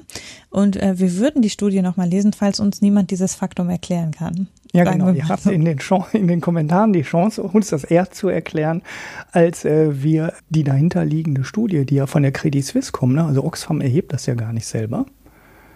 Die geben das in Auftrag. Mhm. Genau, die, die Berechnung macht die Credit Suisse. Das Papier habe ich auch auf. Ich hatte auch fest vor, das heute noch zu lesen. Ihr habt die gute Chance, mir diese Zeit zu ersparen und mir zu erklären, wie das denn sein kann, dass der untere Teil an Vermögen verloren hat. Wir haben ganz viele Erklärungsansätze gesehen. Ne, die erzählen wir jetzt auch nochmal. Genau. Aber so richtig überzeugend fand ich davon bis jetzt noch keinen. Also genau, ähm, Erklärungsansatz. Also ich ähm, habe einfach darüber nachgedacht, wie das sein kann. Mhm. Ich finde ein bisschen, also etwas, was mich schon länger an der Oxfam-Studie stört und zumindest an aller Berichterstattung darüber ist, dass Vermögen und Einkommen unheimlich durcheinander geraten. Also dass eben die, die Vermögen der Reichsten eigentlich ja mit den Vermögen der Ärmsten verglichen werden. Dann wird aber in Artikeln darüber gleichzeitig gesagt, so und so viele Leute leben von 5,5 Dollar pro Tag zum Beispiel, was eben ein Einkommensmaß und kein, und kein Vermögensmaß mhm. ist. Mhm. Ähm, dann wird gesagt, ja, und das ist ja auch hier der Punkt, ähm, das Leben in extremer Armut wird am Einkommen gemessen. Und was die Oxfam-Studie aber eigentlich äh, vergleicht, sind Vermögen. Mhm. Das heißt, theoretisch könnte es natürlich sein, dass zwar viele Leute aus der extremen Armut in die nicht mehr ganz so schlimme, ähm, wenn man es so euphemistisch nennen will, Armut äh, gerutscht sind, nämlich in den, das Feld zwischen zwei Dollar am Tag und fünf Dollar am Tag. Das ist immer noch unterhalb der, unterhalb der Armutslinie, aber nicht mehr unterhalb der existenziellen Armutslinie. Also extreme Armut liegt bei zwei Dollar noch was im Moment. Und das ist aber ja ein Einkommensmaß. Mhm. Und jetzt könnte es natürlich sein, wenn diese Verschiebung nur zwischen diesen beiden Gruppen stattgefunden hat, dann bauen die Leute auch immer noch kein Vermögen auf. Und die sogenannte Mittelschicht, also die, sagen wir, 30 bis 50 Prozent in den Einkommensperzentilen. Da könnte es eben sein, dass da es Vermögensverluste gab durch sozialen Abstieg oder durch Zinseffekte unter Umständen, durch Arbeitsverlust oder was auch immer, der dann eben dadurch, dass gleichzeitig die ganzen, die nicht mehr arm sind, aber jetzt auch nicht in der Gruppe sind, dass sie Vermögen aufbauen und dadurch also da kein Vermögen dazugekommen ist. Das könnte vielleicht zumindest zum Teil erklären. Ein anderer Punkt ist aber, dass sehr undurchsichtig ist, wie man überhaupt Vermögen misst. Also bei Reichen das ist relativ klar. Da kann man eben Vermögenswerte relativ klar ähm, erheben. Aber wie man bei armen Leuten Vermögen misst, ist relativ umstritten. Mhm. Weil eben die Frage ist, was, rechnet, was ist denn Vermögen für jemanden? Üblicherweise müsste man eigentlich da reinzählen, zum Beispiel alle dauerhaften Konsumgüter, die man besitzt, also Autos. Ähm, in armen Ländern ist es aber auch ein Fahrrad. Ähm, dann eben Land, auch wenn das Land nur zur Nutzung zur Verfügung gestellt ist das sind ja alles Dinge, die einem sozusagen als Ressourcen zur Verfügung stehen, um daraus ökonomisch was zu gewinnen und die also als Vermögen zählen müssten, die aber oft überhaupt nicht monetär zu messen sind. Das heißt, da kann es auch Bewertungseffekte geben. Mhm. Und äh, deshalb ist es sehr, also ich finde Vermögen zu als Maßstab zu nehmen, das ist eben nett, wenn man auf die Reichen zeigen will, weil das Vermögen da gut zu quantifizieren ist. Es ist aber schwierig, wenn man damit beurteilen möchte, wie arm oder nicht arm jemand ist. Mhm. Dann wird, werden Schulden reingerechnet. Das kommt noch dazu. Genau, das ist ein also, Beispiel aus dem FAZ-Artikel. Ne? Wenn du Student bist in Harvard oder Yale, dann hast du halt am Ende deines Studiums, äh, wenn du jetzt nicht äh, die reichen Eltern hast, äh, unter Umständen 100 oder 120 oder 150.000 Dollar Schulden, weil du das teure Studium bezahlen musstest. Du hast aber exzellente Aussichten auf dem Arbeitsmarkt. Ne? Also du stehst in der Pole Position für einen richtig geilen Job und einen richtig gut bezahlten Job. Also ob der geil ist, ist ähm, subjektiv, aber du kannst dir den Job aussuchen. Hast aber in der Vermögensstatistik stehst du drin mit 120.000 Dollar. Und damit stehst du oft schlechter da als jemand, der seit als Arbeiter seit 40 Jahren arbeitet und der ein Vermögen von annähernd null hat. Genau. Ne, also du, du, Oder gar keinen Kredit überhaupt bekommen würde. Ne? Genau. Der kann gar dann nicht hat man eben nur, rutschen. Dann hat man eben nichts auf der hohen Kante für die Rente und hat halt quasi ein Vermögen von null oder von wenigen tausend Dollar, aber ist immer noch besser gestellt als Leute, die eine hohe Verschuldung haben. Das kann ja auch sein, wenn man ein Haus gekauft hat und so weiter. Ne? Das, aber jedenfalls Leute mit, einer, mit Verschuldung stehen schlechter da als Leute, die unter Umständen aber von ihren Einkommensmöglichkeiten völlig anders dastehen. Mhm. Und das macht eben, also wir haben über den Unterschied von Vermögen und Einkommen ja schon mal geredet, als wir über diese Fehleinschätzung in der Einkommensverteilung geredet haben in Österreich. Und es ist halt einfach, also Vermögen ist ein schwieriges Konzept und gerade wenn man von einem Jahr zum anderen vergleicht übrigens. Also was die Oxfam-Studie ja macht, ist zu sagen, seit dem letzten Jahr ist es um so und so viel schlimmer geworden und dieses Jahr sind jetzt die Milliardäre wieder so und so viel reicher. Aber Vermögen ist ja auch was, was überhaupt nicht, also das ist ja ein Bestandsmaß. Das heißt, bei den allermeisten wird sich am Vermögen einfach gar nichts oder so gut wie gar nichts geändert haben. Mhm. Und dann schlagen eben auch einzelne, ne, dann kann man eben bei den Superreichen, äh, kann man dann große Änderungen sehen und bei vielen eben gar nicht. Mhm. Naja, die Genau, die sind ja auch einfach zu messen. Ne? Also das Vermögen von Jeff Bezos ist Anzahl der Aktien mal Amazon-Kurs. Ne? Also das ist er hat natürlich wahrscheinlich noch Land und Häuser, das noch da reinzählt und ja. dann besitzt er noch Gemälde und so. Das muss man eigentlich noch reinzählen. Das ist aber auch nicht sicher, wie präzise das gemessen wird. Übrigens, ja, ne? ja, aber bei Bezos ist es auch wahrscheinlich 95 Prozent sind es halt die Amazon-Aktien, die der ja. hat. Und da kann man natürlich jedes Jahr mal wieder einfach ausrechnen, was es wert ist. Ja. Hm. Ja, und da, da spielt eben natürlich dann auch die Bewertung der Aktien zum Beispiel rein. Und bei Leuten, die Sachwerte besitzen, die man gar nicht gescheit bewerten kann, ist total schwierig. Und deshalb, also ich finde, das Methode, also von der Methodologie ist das ein bisschen merkwürdig. Ja, es sind ja sowieso auch zwei Studien drin, ne? das müsste man vielleicht nochmal so als Grundlage auch nochmal sagen, dass die äh, Millionärsstatistik ja von Forbes stammt, oder Milliardärsstatistik, mhm. muss man ja besser genauer sagen und die anderen Zahlen halt von der Credit Suisse. Das heißt, wir haben schon auch schon grundsätzlich zwei unterschiedliche Datenquellen, die mhm. mit ähm, unterschiedlichen Methoden dahinter arbeiten. Und bei Trump weiß man ja auch, dass der sich äh, mit Forbes quasi geprügelt hat, um möglichst reich in dieser Liste zu erscheinen. Und dass mhm. es immer Leute gab, die gesagt haben, das Vermögen hat er gar nicht. Ne? Also der versucht immer damit Vermögen reinzukommen, die aber eigentlich gar nicht, äh, das eigentlich gar nicht in seinem Besitz ist oder was noch so stark mit Schulden belastet ist, dass man es eigentlich gar nicht reinnehmen darf.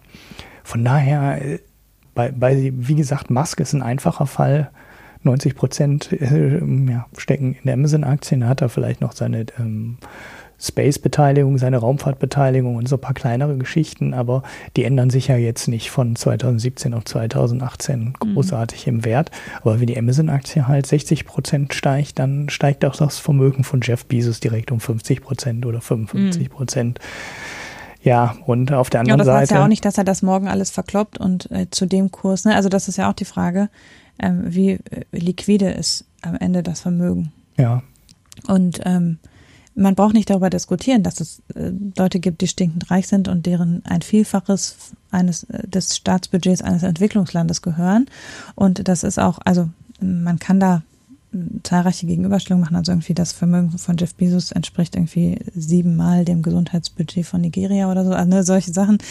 Da kann man natürlich lustige Gegenüberstellungen machen, aber ich weiß auch nicht, ähm, ja, was man dann, also am Ende ist, ist dient diese Studie halt dazu, eine politische Message zu verkaufen. Äh, die Message ist sicher richtig, nämlich dass die Ungleichverteilung ein zunehmendes Problem ist. Aber äh, diese Sache mit der Verschärfung der Ungleichheit lässt sich eigentlich, glaube ich, an anderen Dingen besser belegen oder ließe sich unaufgeregter diskutieren. Mhm. Weil wir müssen eben, also man soll ja deshalb nicht, man sollte ja schon auch anerkennen, dass eben im Bereich der extremen Armut zum Beispiel viel getan worden ist. Und dann muss man eben darüber reden, ja, aber wie viele Möglichkeiten ist den Leuten damit gegeben worden? Mhm. Wo sind die denn jetzt gelandet? Wie sieht es um die Armen in relativ reichen Ländern aus? Weil innerhalb der reichen Länder ja zum Beispiel die Einkommensschere sehr stark aufgegangen ist, und zwar bei Einkommen explizit und nicht bei Vermögen. Ähm, das ist auch was, diese Ungleichverteilung, das zeichnet sich jetzt ab, dass das in der Zukunft ein Problem wird und man muss aber eben zu so relativ drastischen Vergleichen greifen, um es jetzt schon als Problem darzustellen. Mhm. Ne? Und das, ja, ich finde, ich bin immer, also, obwohl ich ja sonst wirklich äh, immer eher auf der Seite stehe, zu sagen, wir müssen für eine gerechtere Verteilung von Einkommen und Vermögen eintreten, finde ich diese Oxford-Studie sehr tendenziös. Mhm. Ähm, also wie gesagt, wenn ihr Erklärungsversuche habt, sollen wir die Ansätze genau. nochmal aufzählen? Genau, ähm, sag mal. Also ich hatte ähm, auf Twitter ein bisschen darüber diskutiert, aber wie gesagt, ich fand nichts überzeugend. Diese Sache mit dem Kredit haben wir ja schon gebracht. Ne? Also es kann halt passieren, mhm. dass du als äh, fertiger Student mit einem hohen Studienkredit bist du halt in der ärmsten Hälfte. Also du bist wahrscheinlich mhm. sogar im, im, unter, in, bei den, im untersten Dezil, also bei den untersten 10 Prozent, wenn du 100.000 Dollar Schulden und kein Vermögen hast. Hm. Steht ja, gerade beim äh, Studium steht ja nichts auf der anderen Seite. Das Wissen steht ja in keiner Bilanz. Da kannst du dann einen Job hm. für bekommen, aber du hast erstmal nur die Schulden. Wenn du ein Haus kaufst, hast du ja immerhin ähm, eine Immobilie auf der anderen Seite stehen. Dann hast du dann vielleicht 250.000 Schulden, aber du hast eine Immobilie, die 300.000 wert ist. Aber der Studienkredit, der haut dich natürlich in der Statistik nach ganz unten. So, jetzt zieht im Jahresvergleich meiner Meinung nach nicht. Das kann nicht im Jahresvergleich auf einmal ein sinkendes Vermögen erklären. Außer die haben was an der Berechnungsmethode geändert. Aber das Problem der Studienkredite und der Studenten, die mit einem hohen Kredit am Ende da rauskommen, auch in reichen Ländern, das gab es ja schon immer. Das kann meiner Meinung nach von 2017 auf 2018 das nicht erklären. Ich habe mir Gedanken darüber gemacht. Also es gibt ja auch Länder, ähm, in denen du feststellen kannst, dass auch diese Einkommenskriterien, also diese absolute Armut mhm. und relative, nee, relative Armut ist nicht der richtige Begriff, ne? Du hattest gerade gesagt. Es gibt extreme Armut und äh, Armut. Ah, okay. Extreme Armut und Armut. Es gibt also auch Länder, in denen du beobachten kannst, dass sich das da nicht verbessert. Also in Indien mhm. und China und in vielen asiatischen Staaten, also auch in, in einigen afrikanischen und auch in vielen südamerikanischen Staaten kann man ja da eine klare Verbesserung feststellen. Es gibt allerdings auch sehr große Länder und sehr bevölkerungsstarke, bevölkerungsreiche Länder, in dem man einen negativen Effekt sehen kann. Also Nigeria ist zum Beispiel eins der Länder, ist wahrscheinlich dann auch kein Zufall, dass Oxfam gerade da veröffentlicht hat. Da ist nämlich, glaube ich, die Armutsquote bei 94 Prozent. Und da ist sie auch gestiegen und im Gegensatz zu vielen anderen Ländern nicht gesunken. In China sind wir bei 5 Prozent oder sowas. Also da ist es halt massiv zurückgegangen. Das ist ein Land, was vor 40 Jahren auch von 90 Prozent Armut irgendwie jetzt auf 5 zurückgegangen ist. Aber in Nigeria sehen wir einen, einen gegenläufigen Effekt. Es gibt noch mhm. so ein paar andere amerikanische Staaten, wo das so ist. Wir haben natürlich Venezuela in Südamerika, wo wir auch in den UN, also in den Einkommensmaßstäben, eine klare Verbesserung, äh, Verschlechterung sehen. Aber ähm, ist das so viel, dass das die Hälfte erklärt? Dann hatte ich beim Blick auf Nigeria, da hatte ich noch, hatte ich schon die Zeit, ein bisschen näher in die Zahlen reinzukaufen, reinzuschauen. Da ist mir auch aufgefallen, dass in Nigeria die Bevölkerungszahl im letzten Jahr um fünf oder sechs Millionen gestiegen ist. Das heißt, es war ein richtig kräftiger Anstieg. Und wenn die Studie jetzt nicht was ganz Komisches macht, der Credit Suisse, müssten alle Kinder ja eigentlich in, äh, in ja, wir haben kein Vermögen fallen logischerweise, ne? Weil woher sollen die eins haben? Nee, das Haushaltseinkommen wird geteilt durch die Haushaltsmitglieder. Ah, okay, das wird dann geteilt. Ja, aber das senkt das natürlich trotzdem, ne? Du könntest das senkt das Durchschnittseinkommen ab, ja. ja. Äh, Vermögen, ja. Also du hättest dann aber trotzdem äh, mehr Leute in der unteren Hälfte und dann würden welche nach mhm. oben rausfallen. Ich weiß nicht genau, wie sich das entwickeln würde. Das könnte ganz eventuell erklären, warum da unten ähm, ein Rückgang ist. Aber das dürfte eigentlich auch nur das Durchschnittsvermögen senken ne? und nicht das Gesamtvermögen der unteren Hälfte. Wie gesagt, klar kann sein, dass dann oben Leute mit mehr Vermögen in die obere Hälfte reinfallen ne? und nicht in der unteren Hälfte dann drin sind und dadurch dann quasi durch die Veränderung der Zusammensetzung ne? der oberen mhm. und der unteren Hälfte das Vermögen der unteren Hälfte gesunken ist. Aber so richtig überzeugend finde ich das auch nicht. Auf Twitter hat dann noch ähm, jemand in die Diskussion geworfen, dass da unter Umständen ähm, ja, Ackerland und ähnliche Geschichten drin sind und dann vielleicht auch einfach Umweltschäden oder ja, Klimakatastrophe, Umweltkatastrophe da eine Rolle spielen. Ne, also Gegenden, ja. wo Ackerland halt nutzlos wird dass das eventuell ein Auslöser ist. Das weiß ich nicht. Was ja. aber natürlich da reinspielt, ist, wenn es ähm, sowas wie Dürre oder so gab, mhm. weil ja auch zum Beispiel ähm, Saatgutvermögen ist. Ja. Also wenn es natürlich Länder gab mit einer Dürre, wo ähm, die Einla Saatguteinlagerung und so weiter zurückgegangen ist, dann zählt das natürlich als äh, bei den jeweiligen Bauern würde das als Vermögen zählen. Die hatten dann vielleicht letztes Jahr ein gutes Jahr und dieses Jahr ein schlechtes Jahr. Da müsste man dann tatsächlich das nächste Jahr wieder betrachten um zu gucken, ob sich das sozusagen wieder normalisiert. Also mhm. ob es ein Ausnahmeeffekt ist von zum Beispiel dem trockenen Sommer oder was weiß ich. Mhm. Also das waren so die Ansätze, die ich gelesen habe. Aber richtig überzeugend ähm, finde ich noch keinen davon. Ich, ich gucke mal, ob ich am Wochenende Zeit finde, ein bisschen darüber. Äh, in der Credit Suisse Studie, die gibt es also auch zum Glück online. Manch wenige Qualitätsmedien haben es sogar geschafft, die zu verlinken. Und äh, ja, das Ding ist 167 Seiten lang. Das sind natürlich unfassbar viele Tabellen. Aber vielleicht steht auch irgendwo in dem Text drin, woher dieser Rückgang der unteren Hälfte kommt. Mhm. Wundert mich auch, dass da so über, oberflächlich überall drüber berichtet wird. Und man folgt ja dann doch schon auf Twitter so dem einen oder anderen Ökonom, aber irgendwie Mhm. Haben alle gesagt, bei Studie steht da jedes Jahr das Gleiche dran. Irgendwie hat ja keiner mehr ja. Lust, da so richtig in die Details ja. äh, reinzukriechen. Und dann geht es halt auch nicht auf mit mhm. der Taktik. ja.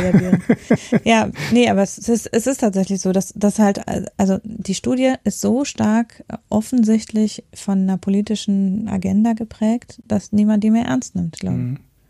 Ja, und vielleicht wäre da ja genau was Interessantes. Werden halt Details finden, kritisiert ne? oder so, aber so richtig, dass man jetzt sagt, wow, das ist aber eine Erkenntnis. Mhm. Ist halt nicht. Ja. Naja. Ja, äh, könnte ja sein, dass da irgendein, äh, also wenn jetzt zum Beispiel äh, wirklich Ackerland großflächig von Dürre betroffen ist, ne, oder durch irgendwelche Umweltschäden, ich meine, da wäre ja eine Aussage drin. Aber so weit kriegt offensichtlich keiner mehr da rein und untersucht das. Naja, warten wir mhm. mal. Vielleicht habt ihr ja irgendwo einen guten, wahrscheinlich auch eher Blog-Eintrag von irgendjemandem gelesen, weil die Medien scheinen da keine Lust mehr zu haben, in die Details reinzukriechen.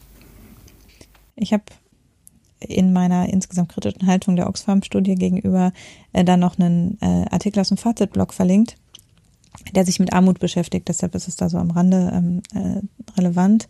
Und zwar geht es in dem, also der Artikel ist jetzt aus dem Januar, der zitiert aber eine Studie aus dem Jahr 2015, die der Gerald Braunberger offenbar jetzt sich mal angeguckt hat. Das heißt, es ist jetzt keine neue Erkenntnis, aber es geht da um der, darum, ähm, dass es relativ gut belegt ist, dass arme Menschen eine höhere Sterblichkeit haben, auch in Ländern, in denen man jetzt nicht an einfachen Krankheiten stirbt. Also selbst, also, oder sogar gerade in Ländern, in denen das Gesundheitssystem eigentlich gut ist und man nicht an Cholera verstirbt. Es ist so, dass arme Menschen schneller sterben, äh, mhm. äh, früher sterben. Und diese Studie beschäftigt sich damit darum, ob, ob es der Kausalzusammenhang ist, Armut führt zu früherem Sterben oder ähm, ob der Kausalzusammenhang ist, dass Leute mit schlechteren Aussichten, also die, denen es gesundheitlich schlechter geht, eher arm sind. Mhm. Und der Artikel kommt so ein bisschen zu dem Schluss, dass es eben, oder der vergleicht, dass jemand, der in einem Industrieland arm ist, obwohl er ja viel mehr hat, eine höhere Wahrscheinlichkeit im, im Verhältnis zu seiner Durchschnittsbevölkerung eine höhere Sterbewahrscheinlichkeit hat als jemand in einem armen Land, der arm ist. Also quasi in dem armen Land sterben natürlich insgesamt die Sterblichkeit viel höher, aber jemand, der da arm ist, hat im Verhältnis zu den anderen nicht so viel Zusatzsterblichkeit sozusagen. Und äh, das, schlussfolgert der Artikel, liegt daran, dass Armut in reichen Ländern die Möglichkeiten zur Selbstentfaltung und die Möglichkeit, ähm, sich selbst zu emanzipieren, extrem einschränkt. Und dass dadurch sozusagen arm zu sein in einer eigentlich reichen Gesellschaft einen letztlich ja verkümmern lässt sozusagen, äh, weil man an ganz vielen Dingen nicht teilhaben kann. Ne? Und äh, das ist ganz interessant, weil es ein bisschen darauf abzielt, was ja eine Zeit lang auch, also der Nobelpreisträger Amartya Sen ist da einer der starken Vertreter, die sagen, wir müssen nicht messen, was haben die Leute, sondern was ermöglicht das Einkommen den Leuten. Mhm. Also ähm, wenn wir in einem Land leben, wie in skandinavischen Ländern, wo es eine extrem hohe Chancengleichheit gibt, ist arm oder reich nicht so entscheidend für die Möglichkeit, was vom Leben zu haben, als in einem Land, wo man alles mit Geld kaufen muss, wie eben der Studienkredit in Harvard. Mhm. Und äh, entsprechend ist also, äh, wenn man jetzt so daran gucken will, wie äh, kann man ein gutes Leben ermöglichen, dann ist eben die, das Vermögen und auch das Einkommen nicht allein entscheidend, sondern letztlich die Möglichkeiten, die sich da, die daraus erwachsen. Und nur in Gesellschaften, wo es eben sehr nötig ist, sich gute Chancen zu erkaufen, ist es entscheidend, mit welchem finanziellen Mitteln man ausgestattet ist. Und äh, das habe ich sozusagen als Gegenpol äh, mit in die Verlinkung genommen. Mhm. Und ich glaube, wir machen jetzt noch den die Sache zu mit dem Hartz IV nachklappen und dann machen wir Schluss für heute, oder? Mhm. Es scheint mir so. Also, weil wir eben gerade eh über Armut reden und vor einigen Folgen über Hartz IV gesprochen haben und eben die Studienlage dazu, nur noch mal eine kurze Ergänzung. Es gab in der vergangenen Woche, nein, diese Woche, äh, eine Konferenz, die von der Hans-Böckler-Stiftung ausgerichtet wurde zum Thema Hartz IV, also explizit nur Studien vorgestellt wurden, die sich mit dem Effekt von Hartz IV beschäftigt haben darüber habe ich nur bei NTV einen Bericht gefunden, der wirklich vom Vokabular her etwas Zehennägel hochrollt, aber der Zusammenfassung nach zumindest ist es eben so, dass die Vorträge da im Mittel ein ähnliches Fazit gezogen haben, also wenn man über alle Vorträge geht, wie das, was wir auch in der, in der passenden Folge gesagt haben, äh, nämlich, dass es zwei Effekte gibt von den Harzreformen, die aber mutmaßlich relativ klein sind und dafür die sozialen Verwerfungen relativ groß. Und was ich eigentlich ganz interessant fand, war in dem Artikel wird auch Philipp Jung zitiert, der ja diese Studie mit Co-Autor dieser Studie ist, die sagen, dass der Effekt von Hartz IV auf den Arbeitsmarkt sehr hoch war. Weil die Studie haben wir ja geredet, ähm, die sagen, äh, wo, es eben die Frage ist, ist es nicht ähm, äh, Hartz III und nicht Hartz IV gewesen, was ähm, dazu geführt hat, dass äh, diese Separationswahrscheinlichkeit gesunken ist, also mehr Leute in Arbeit geblieben sind. Und Philipp Jung wird in dem Artikel damit zitiert, dass ja, sie finden einen hohen Effekt der Harzreformen, aber er sagt eben auch, unter dem, äh, also ich habe den Eindruck, dass da kritischer, dass er auf dieser Veranstaltung kritischer gesagt hat, ähm, dass eben dafür die Repressionen und die sozialen Verwerfungen äh, auch messbar hoch geworden sind. Also dass diese Abnahme der Separationswahrscheinlichkeit zum Beispiel mit erheblich höherem Druck in Lohnverhandlungen einhergegangen ist, was was ist, was eigentlich unser ähm, gewerkschaftlich getriebenes Lohnverhandlungssystem sich ja nicht wünscht, dass Lohnverhandlungen so massiv ähm, durch Sanktionen geprägt sind. Und das fand ich, also ich find, fand jetzt Zitate von Philipp Jung, die in diesem NTV-Artikel waren, anders als das, womit er zitiert worden ist, als die Studie rauskam. Hm. Also Ja, der Mann ist so ein bisschen ne? das, Und äh, Hm? du darfst den nicht unterschätzen. Der macht den ganzen Tag nichts anderes. ja, ja, das ist ja auch, es ist halt quasi, ich glaube, also was, was ich oft beobachte bei Ökonomen, ist, dass sie zuerst einfach so die Fakten darlegen und dann fällt ihnen auf, Mist, das hat eine politische Relevanz und dann ist es aber schon raus. Verstehst du? Ja. So, also ähm, viele Ökonomen sind, glaube ich, sehr dann so in ihre Zahlen verliebt und finden das alles ganz, äh, was sie herausgefunden haben, ah, wir haben einen großen Effekt gefunden. Egal in Mhm. welche Richtung, egal was, super, ein großer Effekt. Und die Einordnung, die politische Einordnung kommt oft zu kurz oder kommt dann so im Nachhinein, wenn eben so eine Studie veröffentlicht ist und dann darüber kürzere Zusammenfassungen in Blogartikeln erscheinen, ähm, nochmal Bericht darüber erscheinen, dann wird das politisch eingeordnet, aber nicht in der eigen, in der Studie selbst. Und das kam mir hier auch so ein bisschen so vor. Mhm. Ansonsten mehren sich offenbar in der SPD auch weiterhin die Stimmen, dass die deutlich in Richtung Reform tendieren. Äh, in dem Artikel wird der NRW-SPD-Fraktionsvorsitzende zitiert, der wohl gesagt hat, Hartz IV gehöre auf den Friedhof oder sowas oder Hartz IV soll den 20. Geburtstag nicht erleben. Also halt Mhm. deutliche Worte. Also das äh, scheint eben doch in der SPD inzwischen nicht nur von Kevin Kühnert vertreten zu werden, sagen wir mal so. Ja, die, Ähm, die schauen halt immer auf die Umfrageergebnisse, dann bekommen sie Angst. Genau. Ja. Äh, Ich wollte jetzt, ähm, also ähm, auf Twitter wurde gestern noch ein, hat der Philipp Jung gestern noch einen äh, Thread über die Arbeitslosenversicherung geschrieben, den der Rudi Mhm. Bachmann dann groß angepriesen hat. Schaut mal her, das sind gar nicht die Hartz IV neoliberalen Hardliner, sondern ähm, die sehen das durchaus differenziert Mhm. und ich dachte, ähm, das habe ich gerade gesagt, der ist immer so fleißig, der hätte schon wieder ein neues Paper fertig. Ich, habe das jetzt aber mal durchgeklickt, ich habe das bisher nur auf, äh, ich lese das mal später, markiert und noch nicht durchgelesen.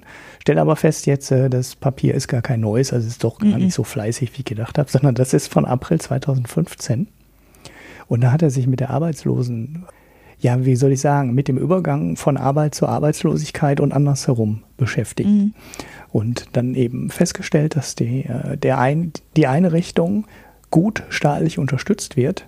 Sprich, äh, wenn du arbeitslos bist und du findest wieder eine Mhm. Arbeit oder die möchten dich dann, der Staat möchte dich als Arbeitsloser oder vor allem als Langzeitarbeitsloser wieder in den Job bekommen, gibt es halt Eingliederungsmaßnahmen, Lohnzuschüsse, du kannst eine Fortbildung bekommen, wenn du aus dem Beruf raus warst und und und. Das heißt, da ähm, greift der Staat ein. Er fragt sich dann, warum machen wir das denn auf der anderen Seite? Ne? Also das, was er jetzt als letztes untersucht hat, ähm, mit der Separation Rate, dass die Leute halt ähm, nicht mehr einfach ähm, vorzeitig aus dem Beruf ausscheiden, sondern gerade im Alter nicht in den Vorruhestand gehen, sondern weitergehen, weil die Strafe dahinter, der Rentenverzicht äh, und die Neuregelung durch Hartz IV dann halt sehr, ähm, sehr streng waren und das Frühausscheiden richtig starke finanzielle Einbußen zur Folge hatte. Warum der Staat ähm, an der Stelle nicht als Gegenmaßnahme noch Sanktionen obendrauf packt. Ne, also warum Mhm. nicht äh, nur der Arbeitnehmer bestraft wird durch die Hartz-IV-Reform. Wurde es ja de facto und es hat ja offensichtlich auch, das sagt die Studie, ja eine Auswirkung, eine messbare Auswirkung. Die Leute hören halt nicht mehr auf zu arbeiten, sondern arbeiten bis zum letzten Tag weiter und kämpfen um den Job, egal ob sie 63 sind oder 60 oder 65. Sie versuchen das bis zum letzten Tag in Lohn und Brot zu bleiben. Und da fragt er sich, kann der Staat nicht eigentlich auch noch was machen an der Stelle? Also Unternehmen sanktionieren, die alte ähm, Arbeitnehmer loswerden wollen, um das quasi symmetrisch zu machen. Ne? Also beim Mhm. Einstieg in den Arbeitsmarkt äh, förderst du, also fördert der Staat die Einstellung und auf der anderen Seite bestraft der Staat halt die Kündigung. Das finde ich ist zumindest ähm, eine äh, ziemlich interessante Überlegung, wo man auch sagen muss, das ist natürlich das komplette Gegenteil von Hire und Fire und äh, der Politik, die Mhm. neoliberal jahrzehntelang ähm, ja, äh, gefördert und gefordert wurde. Es gibt ja auch Länder, die das machen. Ne? Also in Dänemark kannst du auch quasi immer zum Monatsende ge- gefeuert werden. Das ist dir als Arbeitnehmer aber relativ wurscht, weil du kriegst äh, fast dein komplettes Gehalt weiter. Mhm. Das, das ist auch eine interessante Idee, die man diskutieren könnte, wo man halt sagt, nee, Kündigungsschutz ist keine Aufgabe des Arbeitgebers, sondern ähm, das soll der Staat machen, das ist Sozialsystem. Ne? Da kann man über viele Sachen diskutieren. Und dieser Vorschlag, Kündigung zu bestrafen, äh, er hat es nicht ausgearbeitet, ne? also er hat auch nicht gesagt, ich mhm. habe jetzt hier genaue Überlegungen, denkt aber eben darüber nach, zum Beispiel, das an die ja, Betriebszugehörigkeit zu koppeln. Ne? Also wenn du mhm. lange in der Firma bist, dann wird die Strafe bei der Entlassung halt höher. Mhm. So, das finde ich sind äh, zumindest interessante Überlegungen, aber ich habe das Paper, wie gesagt, gerade ähm, erstmal einmal aufgemacht und nur den Twitter-Thread dazu gelesen bisher. Aber man, man, sieht schon, man kann an den Stellen alles Mögliche anders machen. Ne? Also nichts von dem, was der Hartz IV äh, angeblich in Stein gemeißelt hat, muss man so machen. Man kann sich da jede Menge anderer Möglichkeiten überlegen und äh, ja, äh, das wäre unter Umständen eben auch eine ne? Kündigung bestrafen. ne, wirklich, also, vor allem, wenn ja. du jetzt zurückguckst, ne, zu der Zeit mhm. unter Kohl, da war das ja komplett anders. Ne? Da war der Vorruhestand ja, äh, das, da hat ja keiner bis zum Ende gearbeitet, weil das wurde so staatlich unter, so stark staatlich unterstützt, dass alle Unternehmen quasi jeden über 60, also wenn irgendwie Personal eingespart werden musste, dann hat man es halt immer am Ende gemacht, weil der Staat so viel Geld auf die Kündigung oben drauf gelegt hat, dass es überhaupt gar keinen anderen Sinn machte, als die Alten zu entlassen. Mhm. Und das ist natürlich, die, die, Überlegung dahinter ist schon richtig. Das ist natürlich total falsch, ne? Entlassung zu äh, und Kündigung staatlich zu fördern. Die Idee dahinter war natürlich eine andere, nämlich die äh, Leute, ja, ähm, die Arbeitslosenquote zu senken ne? und die Armen, äh, mhm. äh, die, die Alten aus der Arbeitslosenquote rauszunehmen, weil wir waren dann halt offiziell, äh, zählten die als Rentner, als Frührentner mhm. und tauchten in der Arbeitslosenstatistik nicht mehr auf. Aber der wirtschaftliche Anreiz dahinter ist natürlich der, du wirfst die Alten raus und du sorgst nicht dafür, dass sie länger arbeiten, sondern du sorgst dafür, dass sie als erstes rausfliegen. Ja. Und das ist wirtschaftlich natürlich total falscher Anreiz. Und deshalb fand ich diese Überlegung, Kündigung zu bestrafen, ist echt mal äh, so ein Gedanke, über den man vielleicht auch mal ein bisschen länger nachdenken sollte. Mhm. Den Thread kann ich dann mal verlinken. Vielleicht verlinke ich auch die Studie. Wie gesagt, habe ich noch nicht reingeguckt, weiß nicht, wie gut die verständlich ist. Der Thread ist auf jeden Fall ganz gut verständlich, sind irgendwie 15 Tweets oder sowas. Okay. Damit machen wir, äh, gehen wir geschmeidig über in den Gesellschaftsteil. Mhm. Äh, denn wir, es ist, wird auch langsam schon dringend Schlafenszeit. Von daher kommen wir zu den Picks. Und fang doch mal an. Ich fange mal an. Ich habe ähm, einen langen Pick. Ein, hm. Videopodcast, nein. eine Fernsehsendung. Ähm, ein Zweiteiler, der ist auch noch eine Zeit äh, in der Mediathek. Ich habe es extra nochmal nachgeschaut, weil das jetzt schon zwei, drei Wochen her ist, dass es lief. Es war eine ZDF-Dokumentation über die neue Seidenstraße wo die ZDF-Reporter halt von China aus über den Landweg und ähm, China baut ja nicht nur eine Strecke, sondern ganz viele, ne, durch Russland mhm. ähm, nach ähm, Pakistan runter werden äh, Eisenbahnstrecken gebaut und, und Straßen gebaut. Oder auch die Strecke nach über Russland, die geht ja auch noch mal weiter südlich, ne, durch, weiß ich nicht was alles, Kirgisistan, Turkmenistan, in die Türkei rüber und sie gehen in Richtung Asien. Es gibt den Seeweg, den sie ausbauen, wo China Häfen finanziert und baut in Sri Lanka und in Indien und wieder Pakistan und in Afrika und in Athen, also in Piräus, hat ähm, China ja auch einen Containerhafen übernommen und das ist halt alles so eine neue Seidenstraße, wo ein Stein in den anderen greifen soll. Die Dokumentation ist relativ lang, ist zweimal 45 Minuten, was so für so einen sag mal, wirtschaftsnahe Dokumentation ein ungewöhnlich langer Zeitraum ist. Man muss allerdings dazu sagen, äh, vieles der Dokumentation ist schöne Bilder. Ne? Also ich meine, die Landschaften ja. machen natürlich auch was her. Mhm. Äh, also man, das ist jetzt eine, keine geballte Informationssammlung, sondern ja, viele sind halt dann auch nur schöne Straßen. Aber wenn ihr mal Interesse habt, den ungenutztesten Flughafen der Welt zu sehen, müsst ihr euch die Dokumentation anschauen. Es ist wirklich absurd. Ähm, wir haben da mal, ähm, glaube ich, mal im Rahmen mit Pakistan, da war ich gar nicht dabei, die Sendung hast du, glaube ich, mit dem Marco alleine gemacht. Bin mir nicht mehr ganz sicher mit Pakistan besprochen, dass da ähm, auch Kredite, dass China da alles Mögliche ähm, finanziert hat. Mhm und die Kredite jetzt halt, ja, junky werden. Also die mhm. Pakistan weiß nicht, wie sie die zurückzahlen sollen. Und dann sollte die Weltbank irgendwie einspringen und die hat direkt gesagt, nö, das ist China und Seidenstraße und die haben das finanziert, dann sollen die jetzt bitte auch für den Kredit dann einspringen, wenn das äh, ein Projekt Seidenstraße ist. Das ist kein Projekt Weltbank, sondern äh, da mischen wir uns gar nicht ein. Das Thema hatten wir mal hier. Und ja, China scheint da schon an manchen Stellen sehr, sehr großzügig ziemlich sinnlose Projekte zu finanzieren. Also den Flughafen, den ich meine, der ist ähm, auf Sri Lanka. Und das Ding ist Standby. Ne? Also das, hm. ist ein kompletter Flughafen. Der steht in der Landschaft rum und äh, da ist die Anzeigetafel und da steht drauf, heute keine Flüge. und das ändert sich auch nicht. Also da fliegt auch morgen keiner und übermorgen keiner. So was haben wir doch in Berlin auch. Ja, ja, nee, in Berlin steht kein Personal rum. Nein, das, der ist voll in Betrieb, der Flughafen.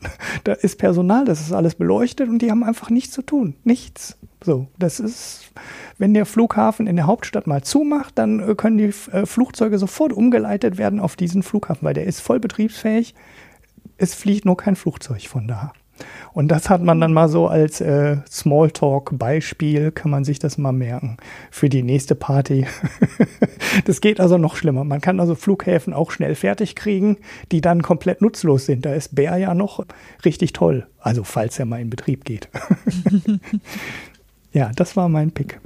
Ja, ähm, ich picke ein ähm, Portal, was also in meiner Filterblase jetzt schon alter Tobak ist, aber ähm, vielleicht für die ein oder den einen oder die andere Hörerin äh, interessant, und zwar das Portal www.podcasterin.org, das am nach dem Beispiel von speakerinnen.org Podcasts sammelt, beziehungsweise Podcasterinnen sammelt, also Frauen und nicht-binäre Personen, die einen Podcast haben.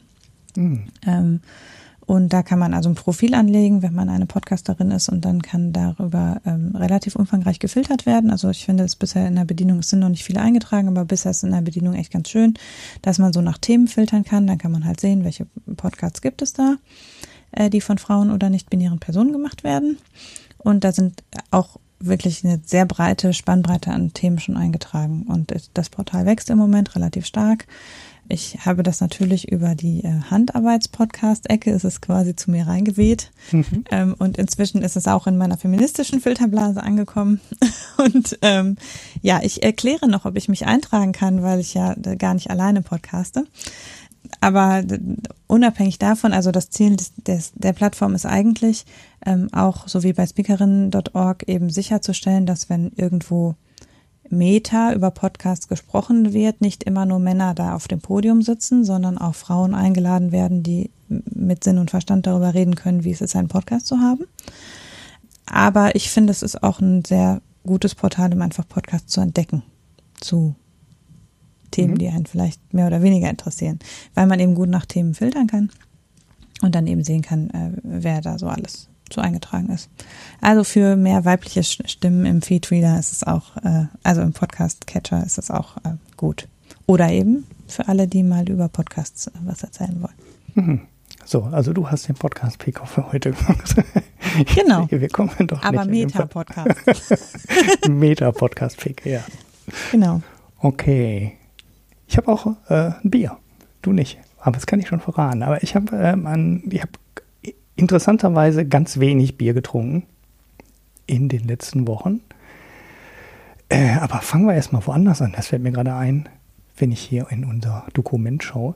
Weil wir haben nämlich noch sehr, sehr spät, ich meine, es ist echt ein paar Folgen her, nochmal mhm. eine Einreichung für die ähm, lustigen oder bekloppten Biernamen oder wie ich das genannt habe damals bekommen, nachdem ich diese Maschsee-Brauerei da hatte. Ich weiß gar nicht mehr, wie das Bier da hieß von der Maschsee-Brauerei. Das habe ich äh, vergessen. Ich gucke Beverly Pills, oder?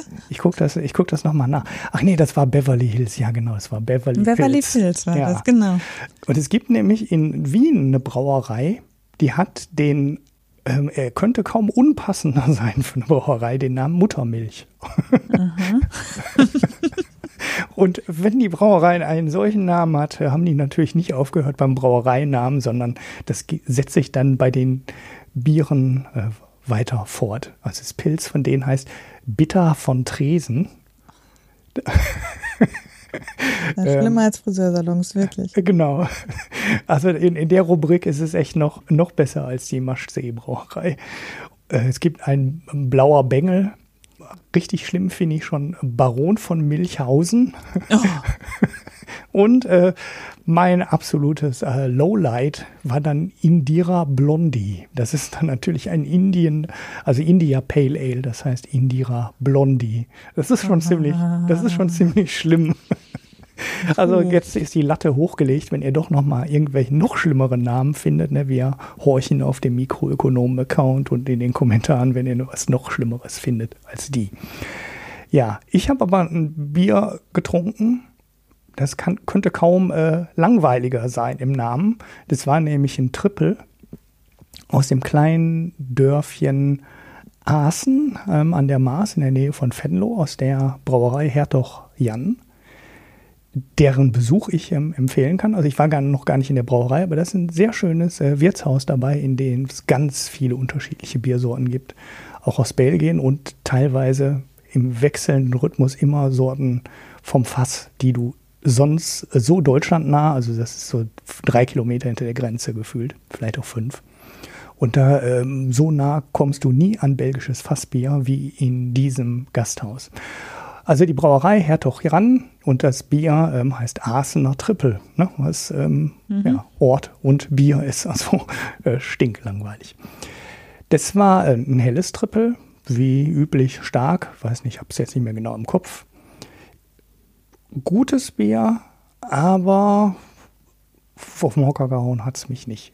Auf der ähm, Punkteskala 8 von 10 würde ich, äh, kenne ich äh, auch in hell bessere Triples und richtiger Fan bin ich ja dann von den dunklen Triples. Also mhm. finde einfach, dass diese richtig malzigen, dunklen Biere mit dem vielen Alkohol besser klarkommen als die hellen Biere. Wobei, das war jetzt nicht fies. Also es gibt halt so, so helle, starke Trippelbiere, die dann stark nach dem Alkohol schmecken, die ich dann überhaupt nicht mag. Das war nicht so. Also kein, kein schlechtes Trippel, aber eben auch nicht eins äh, der besten. Wenn man, ich würde es mal vielleicht ganz gerne vom Fass trinken, da direkt vor Ort. Aber da kommt man so schlecht hin. Und wenn ich dann mit dem Auto zurückfahren, das geht halt nicht nach dem Triple mit ähm, 8,5 Prozent. Das ist dann halt schlecht, mit dem Auto noch zurückzufahren. Ja, das war meins. Ja, ähm, ich habe vor zwei Wochen in deiner Abwesenheit über einen Wein gelästert, der hieß Rebellia. Ähm, ich habe die Sendung ja übrigens, gehört, ja. Der geht in, den, in, die, in die Gegend von den, also ich finde diese Labels von den Rebellia und Merlulia gehen ein bisschen in die Richtung von den schrecklichen Biernamen.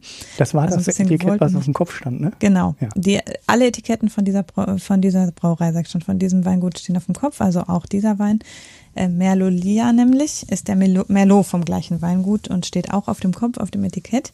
Aber ich rücke sozusagen das Bild jetzt wieder gerade, denn ich habe damals gesagt, ich traue mich nicht, den Merlot zu trinken. Ich habe ihn diese Woche aufgemacht und tatsächlich ist der Merlot lecker. Also ich teilte ja die ähm, relativ guten Bewertungen zu dem Rebellia nicht.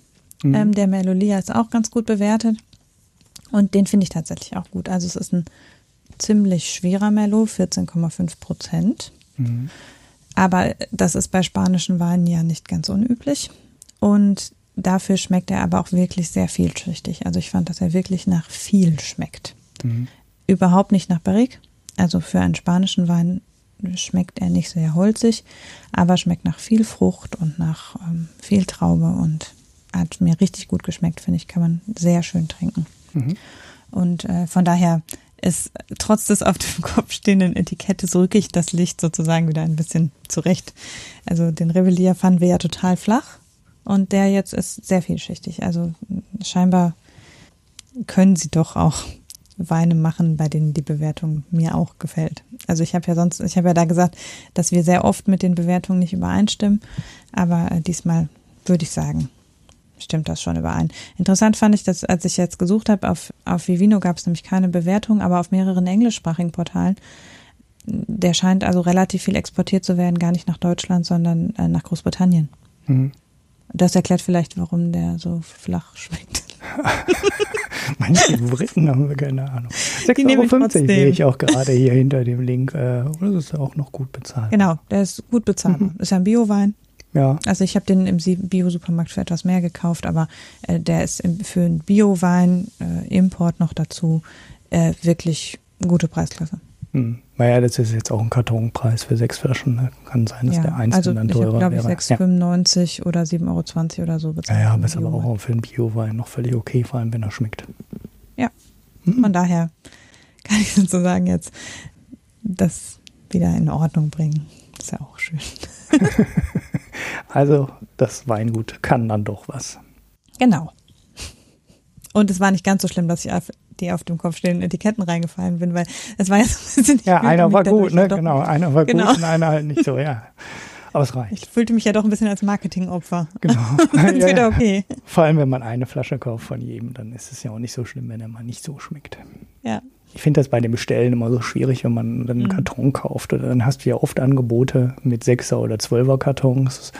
Dann kennst du da, manchmal kennst du das schon, weißt du, habe ich schon mal Wein getrunken, war gut, bestellst den dann und dann schmeckt der dir halt doch nicht so toll. Dann hast du halt zwölf Flaschen davon. Ah, Und dann denkst du, hm, wird Zeit, dass wir mal wieder grillen oder so und viele Leute einladen. So, äh, dann kann man den dann schön auf den, dann kann man den dann auf den Tisch stellen, äh, wenn mal einem selber nicht so super gut schmeckt. So richtig schlechte Weine kriegt man dann ja. Also ich finde so, äh, war auch etwas überrascht, als du den Wein beschrieben hast, weil ich habe so ist halt alles immer Geschmackssache, aber ich finde, so wenn man in dieser Preisklasse ist, so 5, 6, 8 Euro, musst du schon auch schon Pech haben, ne, um einen schlechten Wein zu kriegen. Ne? Aber es ist so, wenn ich irgendwie in einen Bioladen gehe oder auch Sachen bestelle, dann ist es ähm, selten, dass ich sage, ist schlecht. Also es wird, wird Ja. weniger. Ne? Ich glaube, die. Zuverlässigkeit, auch gerade bei den Bioweinen, ne? ich bilde mir ein, dass es vor 20 Jahren die Schwankungen da viel, viel größer waren und du echt, also ich weiß nicht, vielleicht standen die in meinem kleinen Bioladen auch einfach zu lange in den Regalen, also auch zu lange im Licht, dass sie da einfach schon an Qualität verloren haben. Oder es war halt früher einfach wirklich schlechter. Das kann gut sein. Also beim Kaffee sieht man das ja zum Beispiel auch, dass Mhm. der Fairtrade-Kaffee und der Bio-Kaffee massiv besser geworden sind in der Qualität, weil einfach klar geworden ist, wer die Klientel, also ich glaube, es musste sich jetzt herauskristallisieren, wer die Klientel äh, für Bio-Kaffee und Bio-Wein ist und dass es eben Leute sind mit einem gewissen Geschmacksanspruch und nicht nur Leute, die aus Überzeugung das kaufen. Mhm. Auch wenn es schlecht schmeckt, so wie das am Anfang bei dem Nicaragua-Kaffee war. Ja, so. Ja, ja. Und äh, deshalb, also, dass man eben eine größere Käuferschicht erschließen kann, wenn man auf dieses hochpreisige Segment letztlich auch zielt. Ne? Und Mhm. ich glaube, das ist beim Wein, ähm, hat, hat sich da schon viel getan, aber auch bei den Importstrukturen. Es ist jetzt auch einfach diverser, glaube ich, im Angebot. Ja, also ich habe natürlich vor 20 Jahren konnte ich mir noch keinen Biowein leisten. Ja, vielleicht, vielleicht war es auch einfach so, dass de, damals das Angebot so schlecht war, dass einfach der Bio-Wein sich trotzdem verkaufte, auch wenn er nicht gut war. Ja. Weil, ne, und Ja, und äh, die EU hat es ja auch viel gefördert. Also es ist ja auch sehr viel Fördergeld in den Umbau äh, auf Bioprodukte geflossen. eben. Also natürlich die Zertifizierung nimmt zu. Ja. Ich weiß gar nicht, ob es vor 20 Jahren, wie alt ist das Bio-Label von der EU? Vielleicht ist Ah, nicht 20. Mm -mm. das ist noch noch nicht so 20. alt, ne? Also, warte mal. Ja, also das ist einfach auch nee, allein 15, durch, ja, sowas würde ich Genau, sagen. das, also konntest du vor 20 Jahren in dem Sinne den Bio-Wein noch gar nicht kaufen. So, dann hat das hast du halt Na- Naturland oder Demeter Mhm. gekauft und äh, die Ansprüche äh, da sind ja auch noch mal ein ganzes Stückchen schärfer als das EU-Label. Ja. Also von daher, ja, es stimmt schon. Also im Mittel liegt man in dieser Preisklasse im Bioladen heute nicht mehr so verkehrt. Ich glaube, es ist natürlich auch immer eine Frage, wenn ich einen spanischen Wein kaufe, was ich, dass ich eine bestimmte Erwartung daran habe und dass dann eben ein relativ leicht schmeckender, nicht so viel, vielschichtiger Wein mich auch vor dem Hintergrund, was ich für eine Erwartung habe, enttäuscht. Mhm. Vielleicht, weiß ich nicht. Aber ja, es ist ja jetzt auch nicht so gewesen, dass es jetzt so ein Wein war, wo wir gesagt haben, den trinken wir nicht zu Ende. Ja, ja. Also so. Aber ich habe ja doch das Projekt, mich durch die Edeka Eigenmarken Bio äh, Kollektion zu trinken, aber da bin ich noch nicht weitergekommen. Weil das Ja. ist schon, also das ist schon hart an der Grenze. okay. Also da, wir hatten da schon gute dabei, aber auch schon welche, wo man echt gedacht so, nee. Ja, du hattest mal einen von Alnatura auch gepickt. Genau, aus der Eigenmarke. Da sind auch verschieden, die Qualitäten sind auch sehr unterschiedlich. Ja, da, der, da gab es sechs Sorten, sechs Mhm. Rebsorten ähm, auf der Website und ähm, mein Bioladen hat fünf davon, aber genau die, die du vorgestellt hast, genau den gab es nicht. Ich habe es jetzt nicht mehr genau im Kopf. Müsste man bei uns Mhm. auf der neuen tollen Website, kann man ja jetzt immer danach suchen, wieder rausfinden können. Aber das war irgendeine ganz komische Traubensorte. so eine, aus, die es auch wahrscheinlich nur in Spanien, vielleicht sogar nur in dem Anbaugebiet gibt. Ja, Mhm. ja gut, genug Gesellschaftsteil, oder? Für Ja, heute fertig. Jo, Na dann, danke fürs Zuhören, danke fürs äh, Kommentieren. Bitte, danke, danke fürs Lesen der Credit Suisse Studie. genau. Schon mal vorsorglich. Und äh, genau, dann ähm, bis äh, nächste Woche, zumindest mit dir. Ich habe nächste Woche frei. Genau, du hast auf jeden Fall schon mal frei und dann mit Marco müssen wir wieder gucken, wann. Marco hat ja nächste Woche auf jeden Fall noch eine Aufnahme, wir gucken, ob wir da irgendwie einen Termin dann hinbekommen. Aber ich bin zuversichtlich. Gut, Bis dahin. ciao. Tschüss.